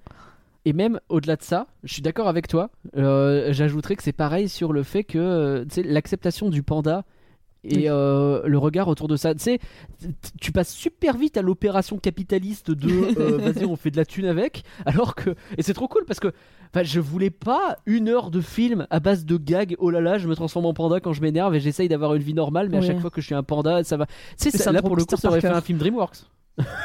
Oui, moi, j'aurais dit plutôt Peter Parker en mode Spider-Man. Oh là là Mais c'est un peu ça, ouais, carrément. Mais j'ai pas, envie de voir ça, quoi. Et t'as raison sur le- la gêne aussi, ça aurait pu être un truc qui aurait duré euh, 20 minutes de Ah, mais j'ose pas retourner en cours, euh, ah mais il faut que t'y ailles, euh, avec les amis qui viennent en mode mais si, mais c'est pas grave, euh, oui, mais quand même, ma mère, ce qu'elle a fait, euh, mais Non, regarde Tyler, il s'en fout. que je Ah Non, puis même à la fin, tu vois, et qu'ils te ressortent ça pour en mode euh, euh, Tyler qui dit Oh là là, euh, mais c'est. Euh, Eh, mais regarde, je vous rappelle, elle a fait ça, ou tu sais, qui ressort les dessins, ou quelque chose comme ça, Ouais. tu sais, qu'il l'utilise pour. euh, Pas pour l'humilier, encore une fois, alors que. Oui, il le fait, mais c'est que 5 minutes. Puis en plus, c'est un peu réaliste, parce qu'on va pas se mentir que ce genre. Enfin, ça dépend. Des fois, soit les ados restent très longtemps sur quelque chose, soit au bout de 5 minutes, c'est déjà oublié, ça dépend. C'est exactement ça. Et mais, ça c'est bien retranscrit, hein, vraiment. Il y a un bail euh, au niveau des, de la façon dont sont représentés les ados justement. Je sais que moi j'ai j'ai relate, comme on dit pas. Euh, bah, je- le, le bail de je suis ado et j'ai l'impression que le monde va s'arrêter parce que je vais rater un concert. Bon, moi les concerts j'en avais rien à péter vraiment, mais euh, mais il y a des trucs comme ça où tu te dis oh, putain on me laisse pas faire tel truc et vraiment mais je vais me décéder quoi. Alors que c'est un concert, mais c'est très juste en fait. T'as des petites Oui. vexations et à cette époque, à cet âge, ça paraît être des montagnes quoi, des même. Oh, je me suis engueulé avec ma pote, la vie c'est de la merde, tu vois, alors que c'est pas grave. C'est fondamentalement. Mais oui, mais vraiment, t'as eu tellement plein de petites expériences. Genre, y a, vraiment, ils ont su reprendre l'expérience d'être ado. Typiquement, le moment où tu vois en salle de cours, ils s'écrivent des petits mots sur leur papier et qu'il se passe ça. Alors, tu sais, ils sont juste à côté, mais il se passe ça en mode ça va? Et elle lui donne oui, ça va, laisse-moi tranquille. Mais t'es sûr, hein? Et, et genre, euh, ou il y a ta mère qui est dehors, et tu sais, elle te le met sur un papier. C'est pas elle te le dit ou elle tape, c'est vraiment elle passe le papier comme ça. Et c'est trop bien, parce que bien sûr, quand. Enfin, je sais pas toi, mais je pense que oui. T'écrivais. euh, Enfin, d'abord tu chuchotais, puis t'as la prof qui t'engueulait. Donc, résultat, t'écrivais sur les mots et tu passais les mots comme ça. Bah oui, C'est l'expérience de tous les ados. Et. mais complètement. Et je pense que là, du coup, le fait qu'ils écrivent directement les mots, je pense que c'est très très caractéristique du prof qu'il faut vraiment pas faire chier avec des chuchotements.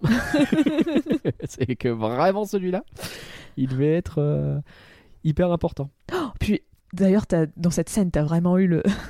le- L'une des blagues qui. Alors, je l'ai plus exactement mot pour mot, donc j'aurais que les intentions, mais quand t'as as une fille euh, lambda dans la salle qui dit euh, Mais qu'est-ce qui va pas chez elle? Et que t'as Myriam qui se retrouve et qui dit Qu'est-ce qui va pas avec toi? Et tu fais Waouh Genre, Ouais. genre, Vénère. C'était vénère, mais c'était beaucoup trop drôle. Genre, je m'y attendais pas, je fais Oui. Mais alors ça, il y a un vrai bail où déjà les copines, je les trouve trop cool.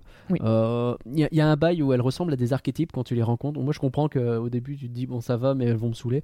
Mais en fait, non. Genre Priya, tu vois, je vais prendre juste cet exemple-là. C'est un peu la gothique sombre et mon âme et sombre et ma destinée, tu vois. Mais mais en fait, bah, elle est aussi accro que les autres au Fort Town. Elle a plein d'interactions différentes. Elle a plein de, de- de facettes Oui. en fait. Elle est hyper élaborée, elle aussi, malgré ce qui ressemble à un archétype de base, quoi. Mm. Je veux dire, quand elle se retrouve c'est elle en plus qui lance ça, mais quand elle se retrouve, euh, non, c'est pas elle qui le lance, mais elle, elle chante pour lui remontrer le moral là. Mais c'est adorable. Oui, non, mais bah, c'est le groupe de potes que t'as vraiment envie d'avoir. De manière sont- générale, tu vois, elles sont toutes Elles trop gentilles. tellement. Justement, comme tu dis, là, la façon dont elle envoie chier, mais même quand Tyler commence à mettre ses dessins partout et les autres, elles sont en mode euh, T'inquiète, euh, elles courent pour retirer les dessins, en mode euh, c'est un bouclier de protection, quoi. Elles sont toutes les trois autour. Non, oui, je suis vraiment. De manière générale, je trouve que les ados sont très réussis dans le. Est-ce bah, qu'ils dans- sont pas presque trop gentils?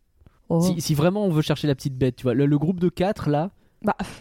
Après, le film est quand même de leur point de vue, donc euh, peut-être que si tu regardais le point de vue de quelqu'un d'autre, tu voyais que c'est. il y a un bail où je veux voir le film de Tyler. je, je suis désolé, mais Tyler, euh, j'avais pas prévu d'en parler tout de suite, mais il est tout le temps là. Et vraiment, il a l'air d'avoir des aventures en parallèle qui sont incroyables. Genre, il apparaît tout le temps, au bon endroit, au bon moment. Et. et je sais pas, je sais pas, voilà, Ty- Tyler, ça a l'air ouf sa vie à côté de ça, tu vois. Non, mais oui, c'est vrai que Tyler, il y a un côté où. Bah, genre, tu vois, c'est pas juste pareil le. le, le, le- comment ça s'appelle?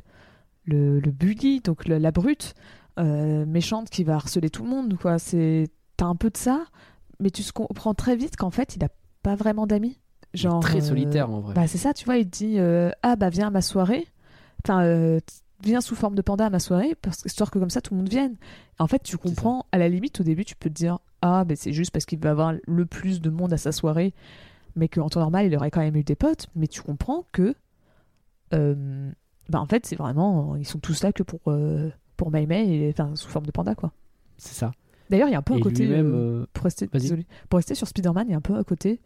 Sur, alors, euh, moi, je suis très film, hein, pas du tout comics, donc. euh, mais le Flash, euh, Flash, c'est Flash Gordon, hein, si je dis pas n'importe quoi, de, bah, de la dernière trilogie. Où justement, Ouais. tu vois, il y a ça où c'est Ah, mais Spider-Man, il vient à ma soirée, je suis le meilleur pote de Spider-Man et tout. Alors qu'en vrai, tout, Ah oui, personne ne le calcule. Maintenant, tu vois qui- Hmm. maintenant que je t'ai dit, tu tu vois de qui je parle. Oui, je, je, je vois à peu près. Bah, celui qui est censé devenir. euh, euh, celui qui est Venom. censé devenir euh, Venom, oui, exactement. Euh, oui, oui, tout à fait, tout à fait. Ça fait vraiment euh, beaucoup penser à ça. Et euh, mais Tyler, ce que je trouve cool aussi, c'est que effectivement, t'as l'impression que c'est le bully de base, mais la façon dont c'est montré, en fait, tu vas jamais avoir euh, le Mei Mei qui fait euh, une remarque en mode euh, non mais il faut l'aider, lui aussi il est seul, Oui. ou quelque chose comme ça. Non, c'est juste qu'à un moment donné, il est au pif au concert tout seul. Euh, tu vois qu'il n'a pas l'air d'assumer plus que ça d'être des fans, d'être euh, d'être fan des Four Town devant le reste du collège. Et, et ouais, il, est, il fait ça live en essayant de montrer qu'il existe en étant un bully quoi. Et, c'est, et il est pas très bon dans ça en vrai. Alors, quand tu regardes. D'ailleurs, fun fact, il paraît que donc euh, d'après euh, d'après Domichi, la raison pour laquelle euh, Tyler il est super fan des Four Town et donc de euh, alors j'ai noté que c'était Iron Z, mais je me rappelais plus lequel c'était. Ouais. C'est parce que les deux sont un comment on dit? Sont euh, métis euh, noirs et asiatiques. Et donc ça serait pour ça qu'il est super fan des Four Town, entre autres pour Ah, cette raison. J'aime bien. Donc c'est- c'était dit en off, euh, donc euh, tout le temps j'aime pas trop les déclarations en off, mais bon ça je pense que tu pouvais pas, euh, sauf si tu Ouais, faisais un, ça- un aparté de 10 minutes sur Tyler et ça aurait été inutile. euh, Non, c'est bien. C'est, intéressant. voilà. Puis pour alors, terminer, juste, vas-y. je te, je t'en sur ça, mais sur, sur rester sur un petit peu sur Tyler. Moi il y a un Ouais, détail que j'aime vraiment beaucoup, parce qu'à la fin du film ils lui ont mis un petit bracelet de l'amitié, parce qu'en fait tout le long du film t'as les quatre, euh, les quatre Ah, c'est copines. vrai. Elles ont un petit J'ai bracelet de l'amitié. Et à la fin, quand tu vois que Tyler, il a un peu rejoint leur groupe, Ouais. bah, il a aussi un bracelet. Mais c'est pour ça que je veux un film avec lui. Moi, je veux voir les scènes entre deux. ça a l'air d'être trop cool. Et, et pourtant, il faut pas que ce soit dans ce film. Je suis pas en train de dire que les scènes manquent dans ce film. hein. Je veux vraiment un autre truc à part avec. C'est, voilà. Un court métrage en Euh, DVD. Par exemple, par exemple, ça me va très bien. Euh, alors.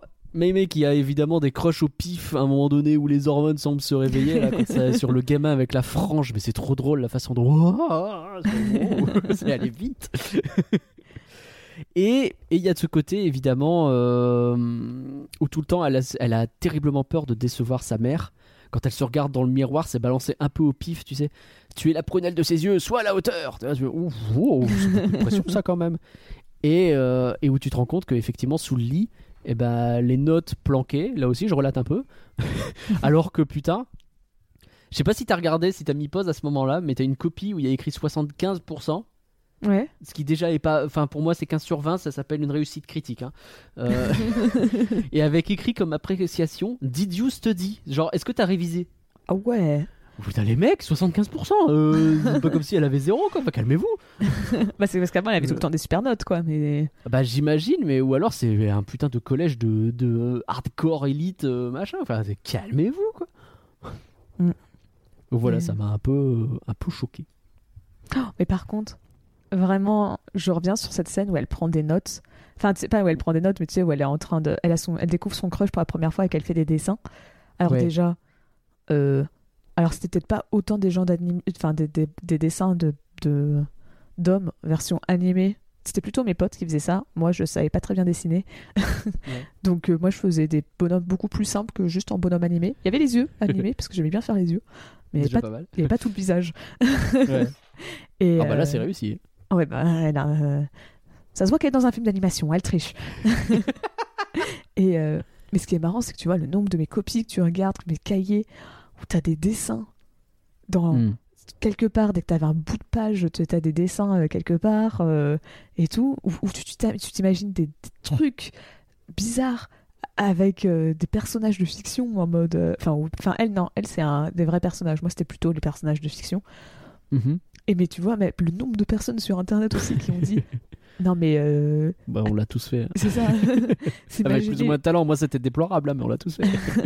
Ah, moi c'était pas des dessins, c'était plutôt juste des histoires dans ma tête. Mais euh, Mm. imaginer vivre mes meilleures vies avec des personnages de série, euh, je l'ai fait. hein. Bah, bien sûr, bien sûr. Et tu vois, c'est drôle. Bah oui, mais en fait c'est que t'as ce côté où je sais euh, que ça c'est un truc qui a pas plu par exemple à une certaine partie très américaine, euh, très conservatrice. Donc je parlais un petit peu au moment du Rotten Tomatoes. Ouais. qui trouvait que justement eh, les enfants ils pensent pas à ce genre de truc euh, c'est oh là là mais Je pense que vous allez avoir, vous allez au devant de grandes déconvenues. c'est ça c'est C'est- fais, vous vous rappelez plus d'avoir été ado genre vous êtes si vieux que ça Bah. que vous vous rappelez pas à quoi ressemblait votre adolescence Après, c'est pas impossible que eux aient eu une adolescence différente non plus, hein, mais il s'agirait de découvrir que, euh, quand même, il se passe des choses. À cet âge-là, euh, c'est pas toujours très contrôlé ce qui se passe hein, dans la tête. hein, c'est au contraire. bon, on a, pas- on a même pas encore parlé du panda. oh il est adorable il est trop adorable. j'ai trop envie de lui faire un câlin de, le- de le serrer dans mes bras il est trop genre tu sens en le voyant qu'il a l'air tout doux Oui. Il y a 12 A dans mon adorable en majuscule. Euh, que j'ai doté en, en voyant le film la première fois. Euh, je, je, la peluche, je vais l'acheter. hein. J'ai résisté la dernière fois quand je l'ai vue, mais je vais l'acheter à Disneyland Paris. Elle est trop bien en plus. hein. Je sais pas si tu l'as vue. oui je l'ai vu Je la trouve euh, impeccable. Enfin, oui je, Mm. Je vais faire une bêtise. je, je comprends mais euh, j'ai déjà acheté une peluche d'Imgo et Max justement récemment Ah oui. Donc Ah, euh, c'est c'est l'autre- l'autre des choix. c'est l'autre film. l'autre film sur la relation euh, de famille. Donc, C'est clair. Euh, bah ouais, bah ouais, il est adorable. Il y a énormément d'expressions. Là, en plus, il se lâche à fond sur les expressions. Ça devient n'importe quoi. Il a un sourire à te faire fondre. Euh, vraiment, oh, il- elle s'amuse à le, enfin, euh, que ce soit même sur l'animation, les, les animateurs s'amusent de ouf. À, à lui faire faire toutes les poses possibles à ce panda quoi lunettes de soleil le twerk le le enfin ça va dans tous les sens tu sens que Mei Mei quand elle se transforme en panda euh, tu sais, genre, elle me fait hurler de rire dans la, justement la fête de Tyler, la façon dont elle assume à 200% et qu'elle va aller chercher ceux qui traînent en les prenant avec la queue et puis elle les tire et puis elle repart d'un air toute fière, etc. Il y a, tu fais, tu fais la pause, tu vois une expression formidable. C'est vraiment un, très beau personnage, quoi, très réussi. moi, le moment où je trouve que c'est très réussi aussi, c'est quand elle fait ça. Tu sais, elles ont leur caméra et qu'elles filment et se filment devant le drapeau, le drapeau Oui. canadien. Elles, font, elles refont la Corée justement des Fort Town et la Corée à ce moment-là, elle me fait beaucoup rire avec le panda qui apparaît, qui dit. Enfin, mais c'est. C'est impeccable. Et d'ailleurs, Euh, Vas-y. moi, je trouve que bah, l'utilisation d'un panda roux, c'est trop intelligent. Genre, Ouais. c'est bah parce que bah déjà euh, tu vois quand tu deviens bah, la puberté c'est quoi? C'est tu tu pour une femme, t'as du rouge? Bah oui. ils, ils te font, euh, oh là là, il y a du, euh, il y a du, c'est une métaphore entre autres pour les règles, bah ça marche. Et Oui. mais bah t'as des poils qui poussent. Euh, Bah tu, ouais. t'es, tu- tu te- t'es moins contrôlable, t'as des crises de colère, t'as, euh, Le fait d'avoir le déodorant. c'est euh, ça, tu, tu, tu commences un peu à puer parce que tu transpires plus. C'est ça. T'as, t'as tout ça. Et, et puis en plus, c'était marrant parce que vraiment, on dirait que c'était fait exprès. Ça, c'est ce qu'ils ont pointé. Ils ont parlé de ça dans le making-of. Mais qu'en fait, euh, bah, le pandarou est donc originaire à la base de Chine. Ouais. Mais par ses couleurs, c'est les mêmes couleurs que le drapeau canadien. Ah ouais? Ah j'avoue. Et donc il disait, ah là là, c'était parfait pour le film. que dans Bah, les faits, techniquement, t'aurais pu faire ça avec un vrai panda, hein, donc, par exemple. C'est tout aussi mignon et tout, mais que le panda Oui. roux, bah ça marche bien parce que c'est. Et puis c'est officiellement l'un des 5 ou 10 animaux les plus mignons sur Terre. Il faut dire la Oh vérité ah ouais, non, mais- aux gens, Pauline. Et puis t'es méchant hein, en, le mettant, que dixième, hein, euh, franchement. Bah, c'est parce que euh, ça dépend des gens, mais en vrai, euh, je pense que personne ne le met en dessous du top 10, tu vois. C'est vrai. Vraiment, même si t'as un kink particulier pour les. euh, euh, quel animal je vais déchamer Les paresseux? Non, c'est mignon les paresseux. L'état noir Je sais pas. Bref. Euh, combat de kaiju à la fin. Moi, le, le- le panda géant, euh, je le trouve tout aussi formidable en mode mais qu'est-ce que vous avez foutu? Vous avez craqué, il est magnifique. Oh, c'est vrai que je m'y attendais pas à celui-là. Je l'ai vu arriver, j'ai fait non mais oula. Et après je me suis dit oui c'est ok c'est logique, mais euh, parce que bah justement combat de kaiju, mais euh, j'ai fait oula. ah oui ok bon. Ouais, c'est d'un seul coup, ça devient très très sérieux très très vite. Euh, c'est la scène d'ailleurs qui fait qu'on regrette le cinéma, je pense. Le, co- le, co- enfin, le kaiju à la fin en sur Mm. grand écran, ça doit être euh, stylé. Et bon, bah, a priori, on le verra pas. Après, euh, j'a- j'avoue que le reste du film, le regarder chez moi, ça m'a pas dérangé. Parce que Ouais. je- au contraire, c'est un film plus euh, intimiste, entre gros guillemets. Je suis- Et du coup. bon. Je suis d'accord avec toi, où en fait, je pense peut-être même aller à une étape au-dessus. Et c'est un peu comme Luca. Je sais pas si c'est deux films qui auraient très bien marché au cinéma. Je vais mettre Ouais, un poil plus dur que ça. Tu vois, pourtant ils sont bien. Mais je sais pas, dans leur ambiance, tu vois, dans le. Ouais, tu vois, dans l'ambiance du film et tout.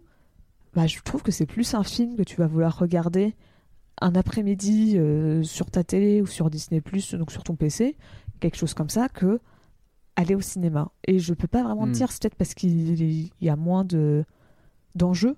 Et donc peut-être c'est pour ça que ça donne moins l'impression que c'est cinématique. Je sais pas. Mais euh, je trouve que c'est des films qui auraient peut-être moins marché au cinéma alors qu'ils ont 100% leur place sur Disney+. Après, ça fait juste chier pour Pixar de Ouais, dire euh, bah votre film sort pas au cinéma. Mais je Mais trouve que c'est ça, ça- c'est très bien adapté à Disney+. Je suis d'accord. Après, il y a ce, con- euh, ce concept que j'aime pas beaucoup, que pas mal de gens ont, de, tu sais, des gens qui considèrent que tu as des films Pixar qui sont plus mineurs et d'autres qui sont plus majeurs. En général, quand tu parles des films mineurs, tu parles de Harlow en premier et ça me saule un peu, mais Bah, je suis Mais bon, désolée, mais Arlo, c'est un film mineur. hein. ouais, mais je sais que les gens le pensent ça, mais euh, moi j'aime soit- bien. Mais Que après, ça soit, euh, genre, typiquement, en film mineur, euh, moi, je mets Arlo et je mets en avant. Voilà. Je pense que c'est des... ouais, et euh, je peux comprendre. C'est genre les trois où bah, tout le monde les oublie, quoi. genre...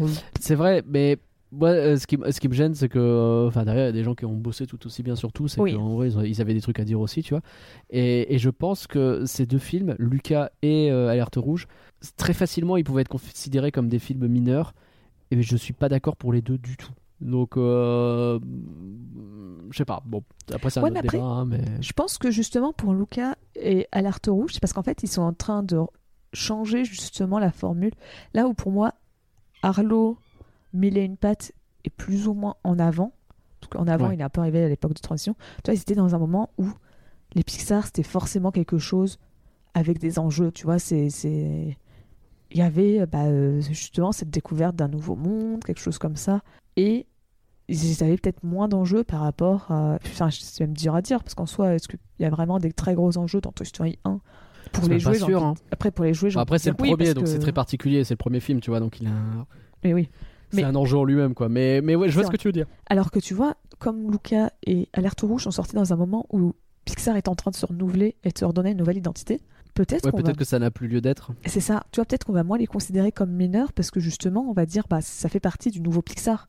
Après, tu vas Mm. peut-être avoir un truc où tu vas juger le nouveau Pixar versus l'ancien.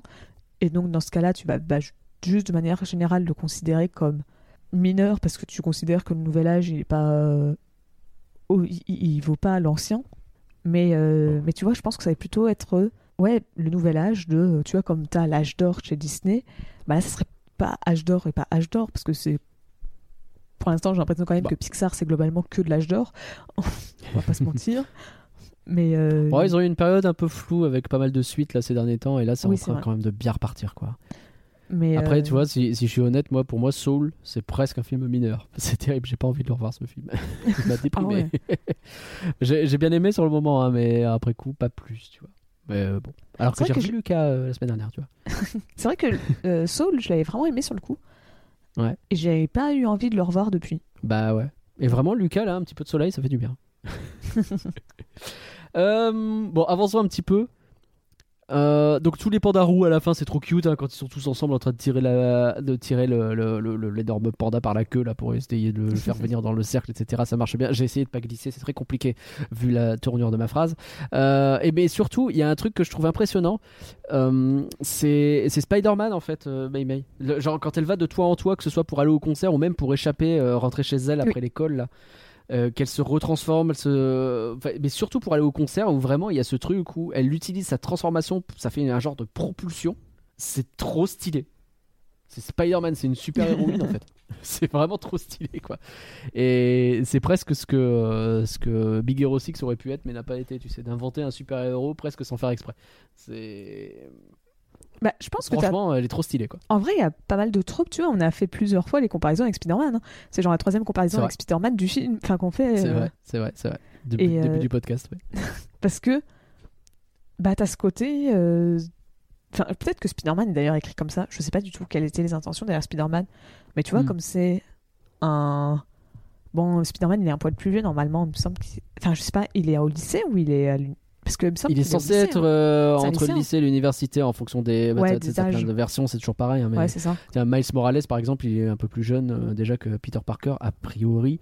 Et, euh, et Peter Parker, normalement, c'est plutôt l'université, mais je crois Ah, qu'il où hein. il commence au lycée. hein. Après, ça dépend encore une vraiment. fois des Mm. trucs, euh, parce que t'as même pas que la version de Spider-Man, t'as aussi la version. euh, Est-ce que c'est la version Ultimate, la version de base, la version. Euh, c'est ça. Moi, la version série animée des années 90, c'était plutôt université. Bon, ok. Et parce que il me semble que justement, quand il y avait les gens qui comparent les, les Spider-Man en disant Ah, regardez qui est le meilleur entre Tom Holland, euh, Tobey Maguire ou Andrew Garfield, bah, ils te disent souvent que Ah oui, mais Tom Holland.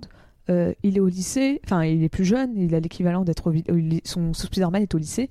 C'est plus fidèle aux comics, donc j'ai l'impression que Ouais, c'est possible. ouais. il est peut-être plus, en tout cas dans, je sais pas, mais euh, mais bon, Alors que le meilleur, c'est Miles Morales, je suis désolé. Mais euh, et donc tu vois, t'as un peu aussi- on peut imaginer qu'il y a un peu ce côté aussi, peut-être pas passage vers la vie d'adulte, mais tu vois, je sais pas, euh, je sais pas. Je pense qu'on peut peut-être faire un vrai parallèle entre Spider-Man et. euh, Bah, c'est fort possible. C'est fort possible parce qu'effectivement, euh, ça dit beaucoup de choses. Mais je pense que de toute façon, en vrai, il y a aussi un bail sur Spider-Man. Il explore un petit peu le passage à l'âge adulte. euh, sur le côté, bah, t'as des nouveaux pouvoirs, il t'arrive des trucs et t'arrives Ouais. pas à contrôler ton corps au début. Et puis au bout d'un moment, t'arrives à te. Il y y a évidemment ce truc-là aussi dans Spider-Man. Donc en vrai, ça a du sens ce qu'on est en train de faire. Putain, Pauline, c'est pas si souvent. bon, Devon, est-ce que quelqu'un peut m'expliquer la hype Devon, s'il vous plaît? En vrai, Ah. peut-être. Je sais pas, c'est dur à dire. C'est pas mon style, mais je peux très bien l'imaginer être le style de, de certaines, euh, Ok, de certaines filles, donc euh, d'accord. Bon, bah admettons. Euh, avant de parler, je vais, je vais venir à un moment donné, il va falloir, parce que c'est hyper important dans le film, sur la mère, la grand-mère, les tantes et tout ça, mais quand même le père, Oh. c'est le goat, hein. c'est la façon dont il fait la bouffe déjà, c'est quand tu veux, c'était formidable. Et, Ah oui, non, mais cette scène, elle dure quoi? Deux minutes. Mais franchement, je l'ai déjà montré à tout le monde dans ma famille qui n'ont pas vu le film en disant Mais regarde comment c'est beau, c'est regarde. magnifique. comment ça donne envie de manger. C'est vraiment depuis Ratatouille, ils n'avaient pas fait mieux en termes de bouffe. hein. Bah, Justement, elle disait que, euh, en tout cas, moi pour Bao, à l'époque, elle s'était beaucoup inspirée de Ratatouille. Parce qu'elle adore Oh, la ça se bouffe. voyait. ouais. Elle dit euh, J'a- j'a- J'adore la nourriture euh, chinoise et c'est un truc incroyable et j'ai trop envie de mettre ça en avant. Et donc, c'est pour ça que Bao s'est tourné beaucoup autour raison. de la nourriture. Et que là aussi, la nourriture a un peu des rôles parce qu'elle elle adore ça et je peux comprendre tout à fait. hein. ça a l'air très bon. Complètement. Alors, il y a le bail aussi. euh, Moi, il me fait. En fait, il, il est vecteur de beaucoup de gags d'arrière-plan, tu sais. Oui. Genre, le pauvre, il a pas le droit au sucre pendant le petit-déj. et à un moment donné, t'as Mei Mei qui commence à hurler parce qu'elle se rend compte que c'est un gros panda. Du coup, les deux regardent dans la direction de sa chambre. Et là, il reprend un donut discrètement. parce que justement, la mère fait pas gaffe. Non, et même quand il. Vas-y. Je sais pas si c'est celui-là que t'avais cité, mais moi, mon préféré, tu sais, c'est quand elle dit euh, Ouais, euh, mais je peux t'aider à ton cours de maths et tout, regarde. euh. Tu vois, la mère, elle, elle insiste pour y aller, mais, il Ouais. fait, mais, mais tu peux la soirée autrement, mais c'est pas grave, tu peux passer la soirée avec papa. Et là, tu vois le père qui est trop content, qui fait pas un bruit, mais juste, tu sens en arrière-plan, il est en train Ah ouais, de se. il se- tu vois, il se met en avant, en sourit, puis elle dit Non, mais t'es sûr, je peux pas t'accompagner? Et puis tu le vois être trop déçu. Et c'est tout en arrière-plan, il dit pas un seul mot, mais ça m'a fait vraiment rire. Oh, Mais oui, il marche trop bien. Il a l'air d'être si adorable en fait. Mm. Et même quand il comprend euh, justement que. euh, cette même scène où il y a eu le hurlement de Mei Mei dans les toilettes, qui viennent dans le couloir petit à petit, et d'un seul coup il, il pige que ça parle de règles, oui. et tu le vois se tirer en douce, mais genre il recule en mode nope, nope, nope, et tu le vois disparaître, il est plus là. Genre vraiment, il est incroyable, il est incroyable, et il a euh, l'un des moments les, les plus émouvants euh, qui marche très très bien à la fin quand il lui dit que bah juste ça l'a fait marrer de découvrir Mei sur cassette en train de s'éclater en panda quoi. Donc vraiment un super personnage quoi. C'est vraiment le personnage secondaire très bien fait qui a lui aussi il a sa vie. Ils ont tous leur vie en fait, ils ont tous une cohérence dans ce qu'ils font. Je trouve ça vraiment cool. Et en fait, il y a un vrai bail. Ça m'avait fait rire parce qu'il y a quelqu'un qui, justement, euh, avait fait cette comparaison en disant euh, dernièrement, dans les, dans les tu prends les deux derniers films bah, Disney Pixar, les femmes, euh, ou en tout cas, les- enfin, les femmes de manière générale dans la famille, c'est.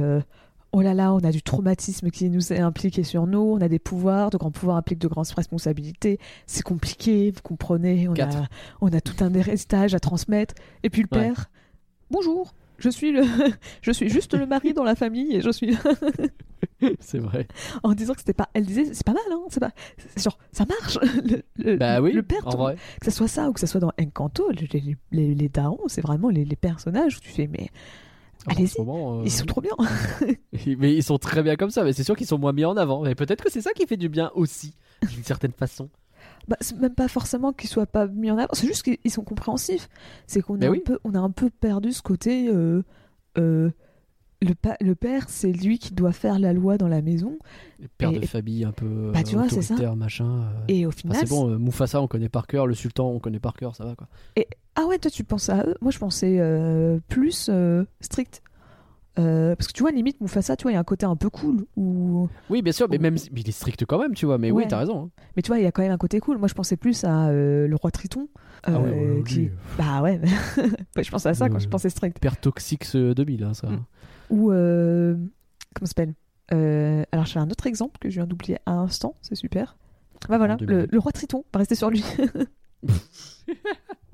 Mais tu vois que de manière générale, donc que t'as as les, les pères, bah, tu vois, il faut absolument qu'ils jouent le rôle bah, de, de c'est ça, de, de, de, de personne qui a le pouvoir dans la maison. Alors que, Mm. bah, au final, c'est peut-être pas forcément le, le, le plus idéal, quoi. C'est- Ils peuvent avoir Bah aussi, oui. tout aussi intéressant en étant juste euh, comme ça, en train de soutenir leur femme en mode euh, vas-y chérie, je crois en toi. C'est ça. Et alors, du coup, justement, sa femme, donc euh, c'est Ling, hein, c'est ça? Oui. Ming. Non, non, Ming, Ming, avec un Ming, M. ouais, c'est ça. Euh, bon, elle est cinglée, hein, moi c'est le premier truc que j'ai noté. Comment elle démonte Devon alors qu'il a rien fait, mais genre rien, il se fait démonter. Oh, oui. Il arrive un peu pareil avec les, les copines d'ailleurs, mais globalement Devon il prend cher. Et euh, mais alors du coup avoir sa mère dehors pendant qu'on est en cours, est-ce que c'est pas une idée de l'enfer? Est-ce que c'est pas le pire truc qui peut t'arriver quand t'es ado? Tu sais, tu, tu tournes la tête et du coup il y a ta mère. En vrai, c'est dur à dire parce que ma, ma mère, c'est peut-être pas tout l'inverse du film, mais on va pas se mentir moi, je pense, en voyant les personnages, j'étais plutôt les parents de Myriam, c'est-à-dire, tu vois, pour le concert, il m'aurait dit Bah, vas-y, mais c'est toi qui payes ta place. Trouve la thune quoi. Ok. je pense que, genre, mes parents, ils ont toujours, peut-être parce que je suis la troisième de la famille, je sais pas, mais euh, tu vois, ils ont toujours été très cool et, et pas du tout Mm. protecteurs. Donc, moi, justement, j'ai pas trop, tu vois, ce côté, ouais, est-ce que c'est pas le pire plan d'avoir ta mère qui t'attend dehors? Bah, je sais pas, parce que je l'ai Ouais, jamais tu, vécu. tu l'as pas vraiment. J'ai euh, j'ai jamais eu ce truc où elle va, elle va. Après, je l'ai pas eu non plus, hein. j'ai pas eu ma daronne non plus devant. Mais, euh, mais ouais, elle était, pour le coup, elle, pour être le premier de la famille, il était un peu autoritaire. Et, euh, enfin, autoritaire, attention. mais mais c'était pas au level de Ming non plus. Mais du coup, il y a des trucs que je voyais un peu en mode, ouais, capable d'un seul coup de péter un câble et de faire des trucs où tu te dis, mais stop, ça va, tout va bien, je gère en fait. Et ok, vas-y, fais un tant pis. Mais bon. Alors effectivement, elle aurait dû lui dire hein, pour le panda, je pense qu'on est tous d'accord, parce que bon, euh, que May le découvre un peu au pif, c'est pas sympa. Mais surtout, ce qui me choque le plus, c'est genre, euh, allez, tiens, tu vas voir, ça va bien se passer. Tiens, on met ton matelas dans une pièce vide. tu restes là, tu fais de moi. Eh ben putain, le fun. et en fait, ce que je trouve génial, et je fais la transition immédiatement avec la grand-mère et les tantes, ce que je trouve cool, c'est qu'il n'y a aucun personnage qui est vraiment ni pénible ou, ou- ou méchant ou même forcé. Tu sais, il y en a pas, tu te dis méchant pour être méchant. En fait, ils sont là pour servir l'histoire et ils ont tous leur propre objectif. Je l'ai déjà dit, hein, ils ont tous leur objectif, leur, euh, leur pensée. Mais ce qu'on voit bien, en fait, pourquoi je dis ça, c'est que la grand-mère, c'est elle qui justifie et qui ajoute toute la profondeur qu'il y a derrière la mère. Parce que la relation entre les deux, qui est pourtant. C'est beaucoup du non-dit, la relation entre la grand-mère et la mère. hein. C'est assez peu du. Bah. T'as les explications du père, t'as que deux trois trucs, mais c'est pas non plus hyper euh, Moi, focus, mon, quoi. mon non-dit préféré, c'est le fait que ils ont jamais expliqué que c'était elle qui lui a fait sa cicatrice. Exactement. Genre, euh, tu, tu vois, c'est vraiment dans le film, tu le comprends, tu vois qu'à un moment Ouais. elle dit Ming et elle passe sa main sur la cicatrice, mais Ouais. on t'explique pas dans quel contexte, C'est trop et, bien. ou tu sais pas si c'est au moment où ils ont enfermé le panda, euh, tu sais pas exactement à quel moment. Dans tous les films, t'as un vieux flashback un peu pété de ça. 20 secondes avec. Ah Et puis ça revient sur elle qui fait. Ah Et puis c'est voilà, et tu le, le vois Mhm. quoi. Ou hein, tu Là, vois, ou, euh, ou euh, euh, la grand-mère qui va voir Mémé en disant Ah là là, tu vois, au lieu que ce soit le père qui explique, c'est Oui. la grand-mère qui dit euh, Mais tu sais, elle est aussi passée par là. Et toi, il te montre le flashback, et dans le flashback, tu la vois être attaquée et, et finir au sol en faisant Oh et, et genre le panda qui, qui fait Oh et qui euh, elle reprend sa forme normale et elle pleure, elle fait Oh mon dieu, je suis C'est ça. rien Ou même tout. dans la scène où la grand-mère euh, va mettre un coup de pression à, à May justement avant qu'elle se barre là. C'est là qu'elle aurait pu lui dire, mais pourquoi Oui. elle lui dirait en fait? Elle va pas assumer ça. Et c'est ça que qui fait que c'est bien écrit. Genre bien sûr que la grand-mère elle assume pas euh, qu'elle a pas bien géré avec sa fille parce que je pense qu'elle se sent très mal vis-à-vis de comment elle a géré pour sa fille aussi. Euh, qu'elle veut pas non plus mettre dans la sauce la mère parce que euh, bah oui effectivement elle a fait une énorme griffure donc elle a pas grand chose à dire à propos d'eux. Enfin c'est trop bien pensé c'est trop bien fait vraiment c'est cool. Je c'est très bien que ce soit fait comme ça. Et du coup ça explique aussi plein d'autres trucs genre bah ouais les tantes elles connaissent par cœur le rituel tu m'étonnes elles l'ont toutes vécu cinq fois Bah, D'ailleurs, alors, fun fact, le rituel, parce que je suis tombée sur une euh, vidéo de, euh, d'un, de, pardon, de Chinois qui, euh, bah, qui ont vu le film ouais et qui expliquaient justement, euh, bah, qui traduisaient, qui, qui disaient Ah oui, c'était pour savoir si c'était peut-être pas réaliste, mais est-ce que c'était une expérience qu'ils pouvaient comprendre ou quoi? Ouais. Et, et typiquement, dans le rituel, alors attends, faut que je retrouve, mais c'était donc des vraies phrases euh, qui sont euh, dites en. Donc c'est en cantonais, il l'a écrit, ok, ça tombe bien, il l'a écrit, donc c'est en cantonais, et donc le, le- les, les phrases qui sont prononcées pendant le rituel, c'est purifier l'esprit et le corps, supprimer le côté animal, restaure la vitalité, réveille-toi et retourne dans ton corps originel. c'est trop bien Ouais, c'est les phrases qui sont dites pendant le, c'est trop trop bien pendant le rituel, euh, donc euh, c'est. Et à noter que j'adore le, le passage tant qu'on y est j'adore le passage du chaman qui explique qu'en vrai on peut chanter n'importe quoi et que lui il préférait un bon petit rock'n'roll là c'est, Alors- c'est- c'est- il me fait hurler de rire lui aussi Quand, quand il a dit on peut chanter n'importe quoi, j'ai dit ok, et on chantait les phrases du, euh, du- des, des Fortins, c'est sûr. toi, toi, ça t'a. Moi, je l'ai pas vu venir pour le coup, mais j'avoue que Et- après coup, j'ai fait bah oui. Et, et après, ils ont dit c'est un rond, et moi j'ai même cru qu'au début ça allait être carrément tout le stade qui allait servir de rond, parce que Ah. techniquement c'était déjà un rond, et je me suis dit mais pourquoi ils ont retracé un deuxième vrai. Mais euh, C'est vrai que ça marchait bien, ouais, ça aurait pu. donc j'ai eu un sur deux. C'est pas mal, c'est pas mal. Mais du coup, j'expliquais donc euh, un peu les, les, oui, vas-y. les non-dits aussi, etc. Je reviens dessus, mais il y a aussi un truc, c'est pourquoi Meimei est fille unique. Je suis assez persuadé que sa mère, elle a vu le rituel, qu'elle a bien vu elle comment ça avait mal tourné, et que bah Nick, tu vois, t'as une fille, c'est déjà pas mal, et ça sera pas plus, tu vois. C'est genre, euh, il va falloir peut-être passer par ça une fois parce que quand même elle a envie, mais pas plus, tu vois, c'est mort. Oui, c'est vrai. je trouve que tout ça, ça fonctionne hyper bien dans les non-dits, justement. Et c'est. Enfin, ça marche bien, quoi. Il y a, il y a une cohérence dans tout ça. T'as un vrai bail de transmission de la peur et du somme dans cette famille, hein, clairement, avec euh, le côté justement euh, la grand-mère qui met énormément de pression sur sa mère, euh, sur Mm. la mère et qui le regrette fort, et du coup la mère qui met la pression aussi, mais pas pareil. Tu vois, elle est pas, elle est pas toujours sur le dos de Mei Mei, Oui. mais elle va être, euh, elle va quand même exiger la perfection, mais en étant sympa. Et tu sens que, enfin, tout ça c'est bien, quoi. Alors, pareil, je peux pas trop dire à quel point c'est quelque chose de, de, de, enfin de, peut-être pas d'universel, mais de vraiment partagé, ou c'est juste une expérience d'une personne. Mais j'avais vu un, un témoignage de quelqu'un de qui est justement euh, sino-canadienne, donc euh, chinoise. euh, Ah bah, euh, je sais plus si c'est sino-américaine ou sino-canadienne. Je sais plus, mais en tout cas, bref, dans l'esprit un peu comme Mei Mei. Et, Mhm. Et qui, euh, qui parlait justement en fait que euh, dans la culture chinoise, c'est pas très bien vu d'aller en voir un psy parce que tu, Ok. tu, tu- tu dois garder tout le temps la face. Et donc en fait, bah euh, tu, tu gardes tout en toi et c'est aux membres de ta famille que tu te retrouves à discuter, à, à dire les problèmes, ce qui va pas, Mm. et que bah, en fait généralement ça se retrouve à être l'aîné de la famille qui va se retrouver à servir de psy pour les parents. Qui tank tout, quoi. Ouais, c'est ça. En fait, c'est les, les parents, quand ils ont besoin de lâcher la pression, bah, ils se retrouvent à parler au, bah, leur, enfants, enfant aîné. Et que donc, euh, c'est donc elle disait, la scène où euh, bah, c'était euh, euh, Mei qui aidait Ming à se sentir mieux, bah, elle disait, bah, c'est quelque chose que, en tout cas, elle, elle avait vécu. Et, euh, et elle avait l'air de dire, peut-être pas encore une fois universel, mais que c'était assez commun, suffisamment commun pour se dire, ah oui, c'est ok, oui, oui, c'est un sentiment partagé.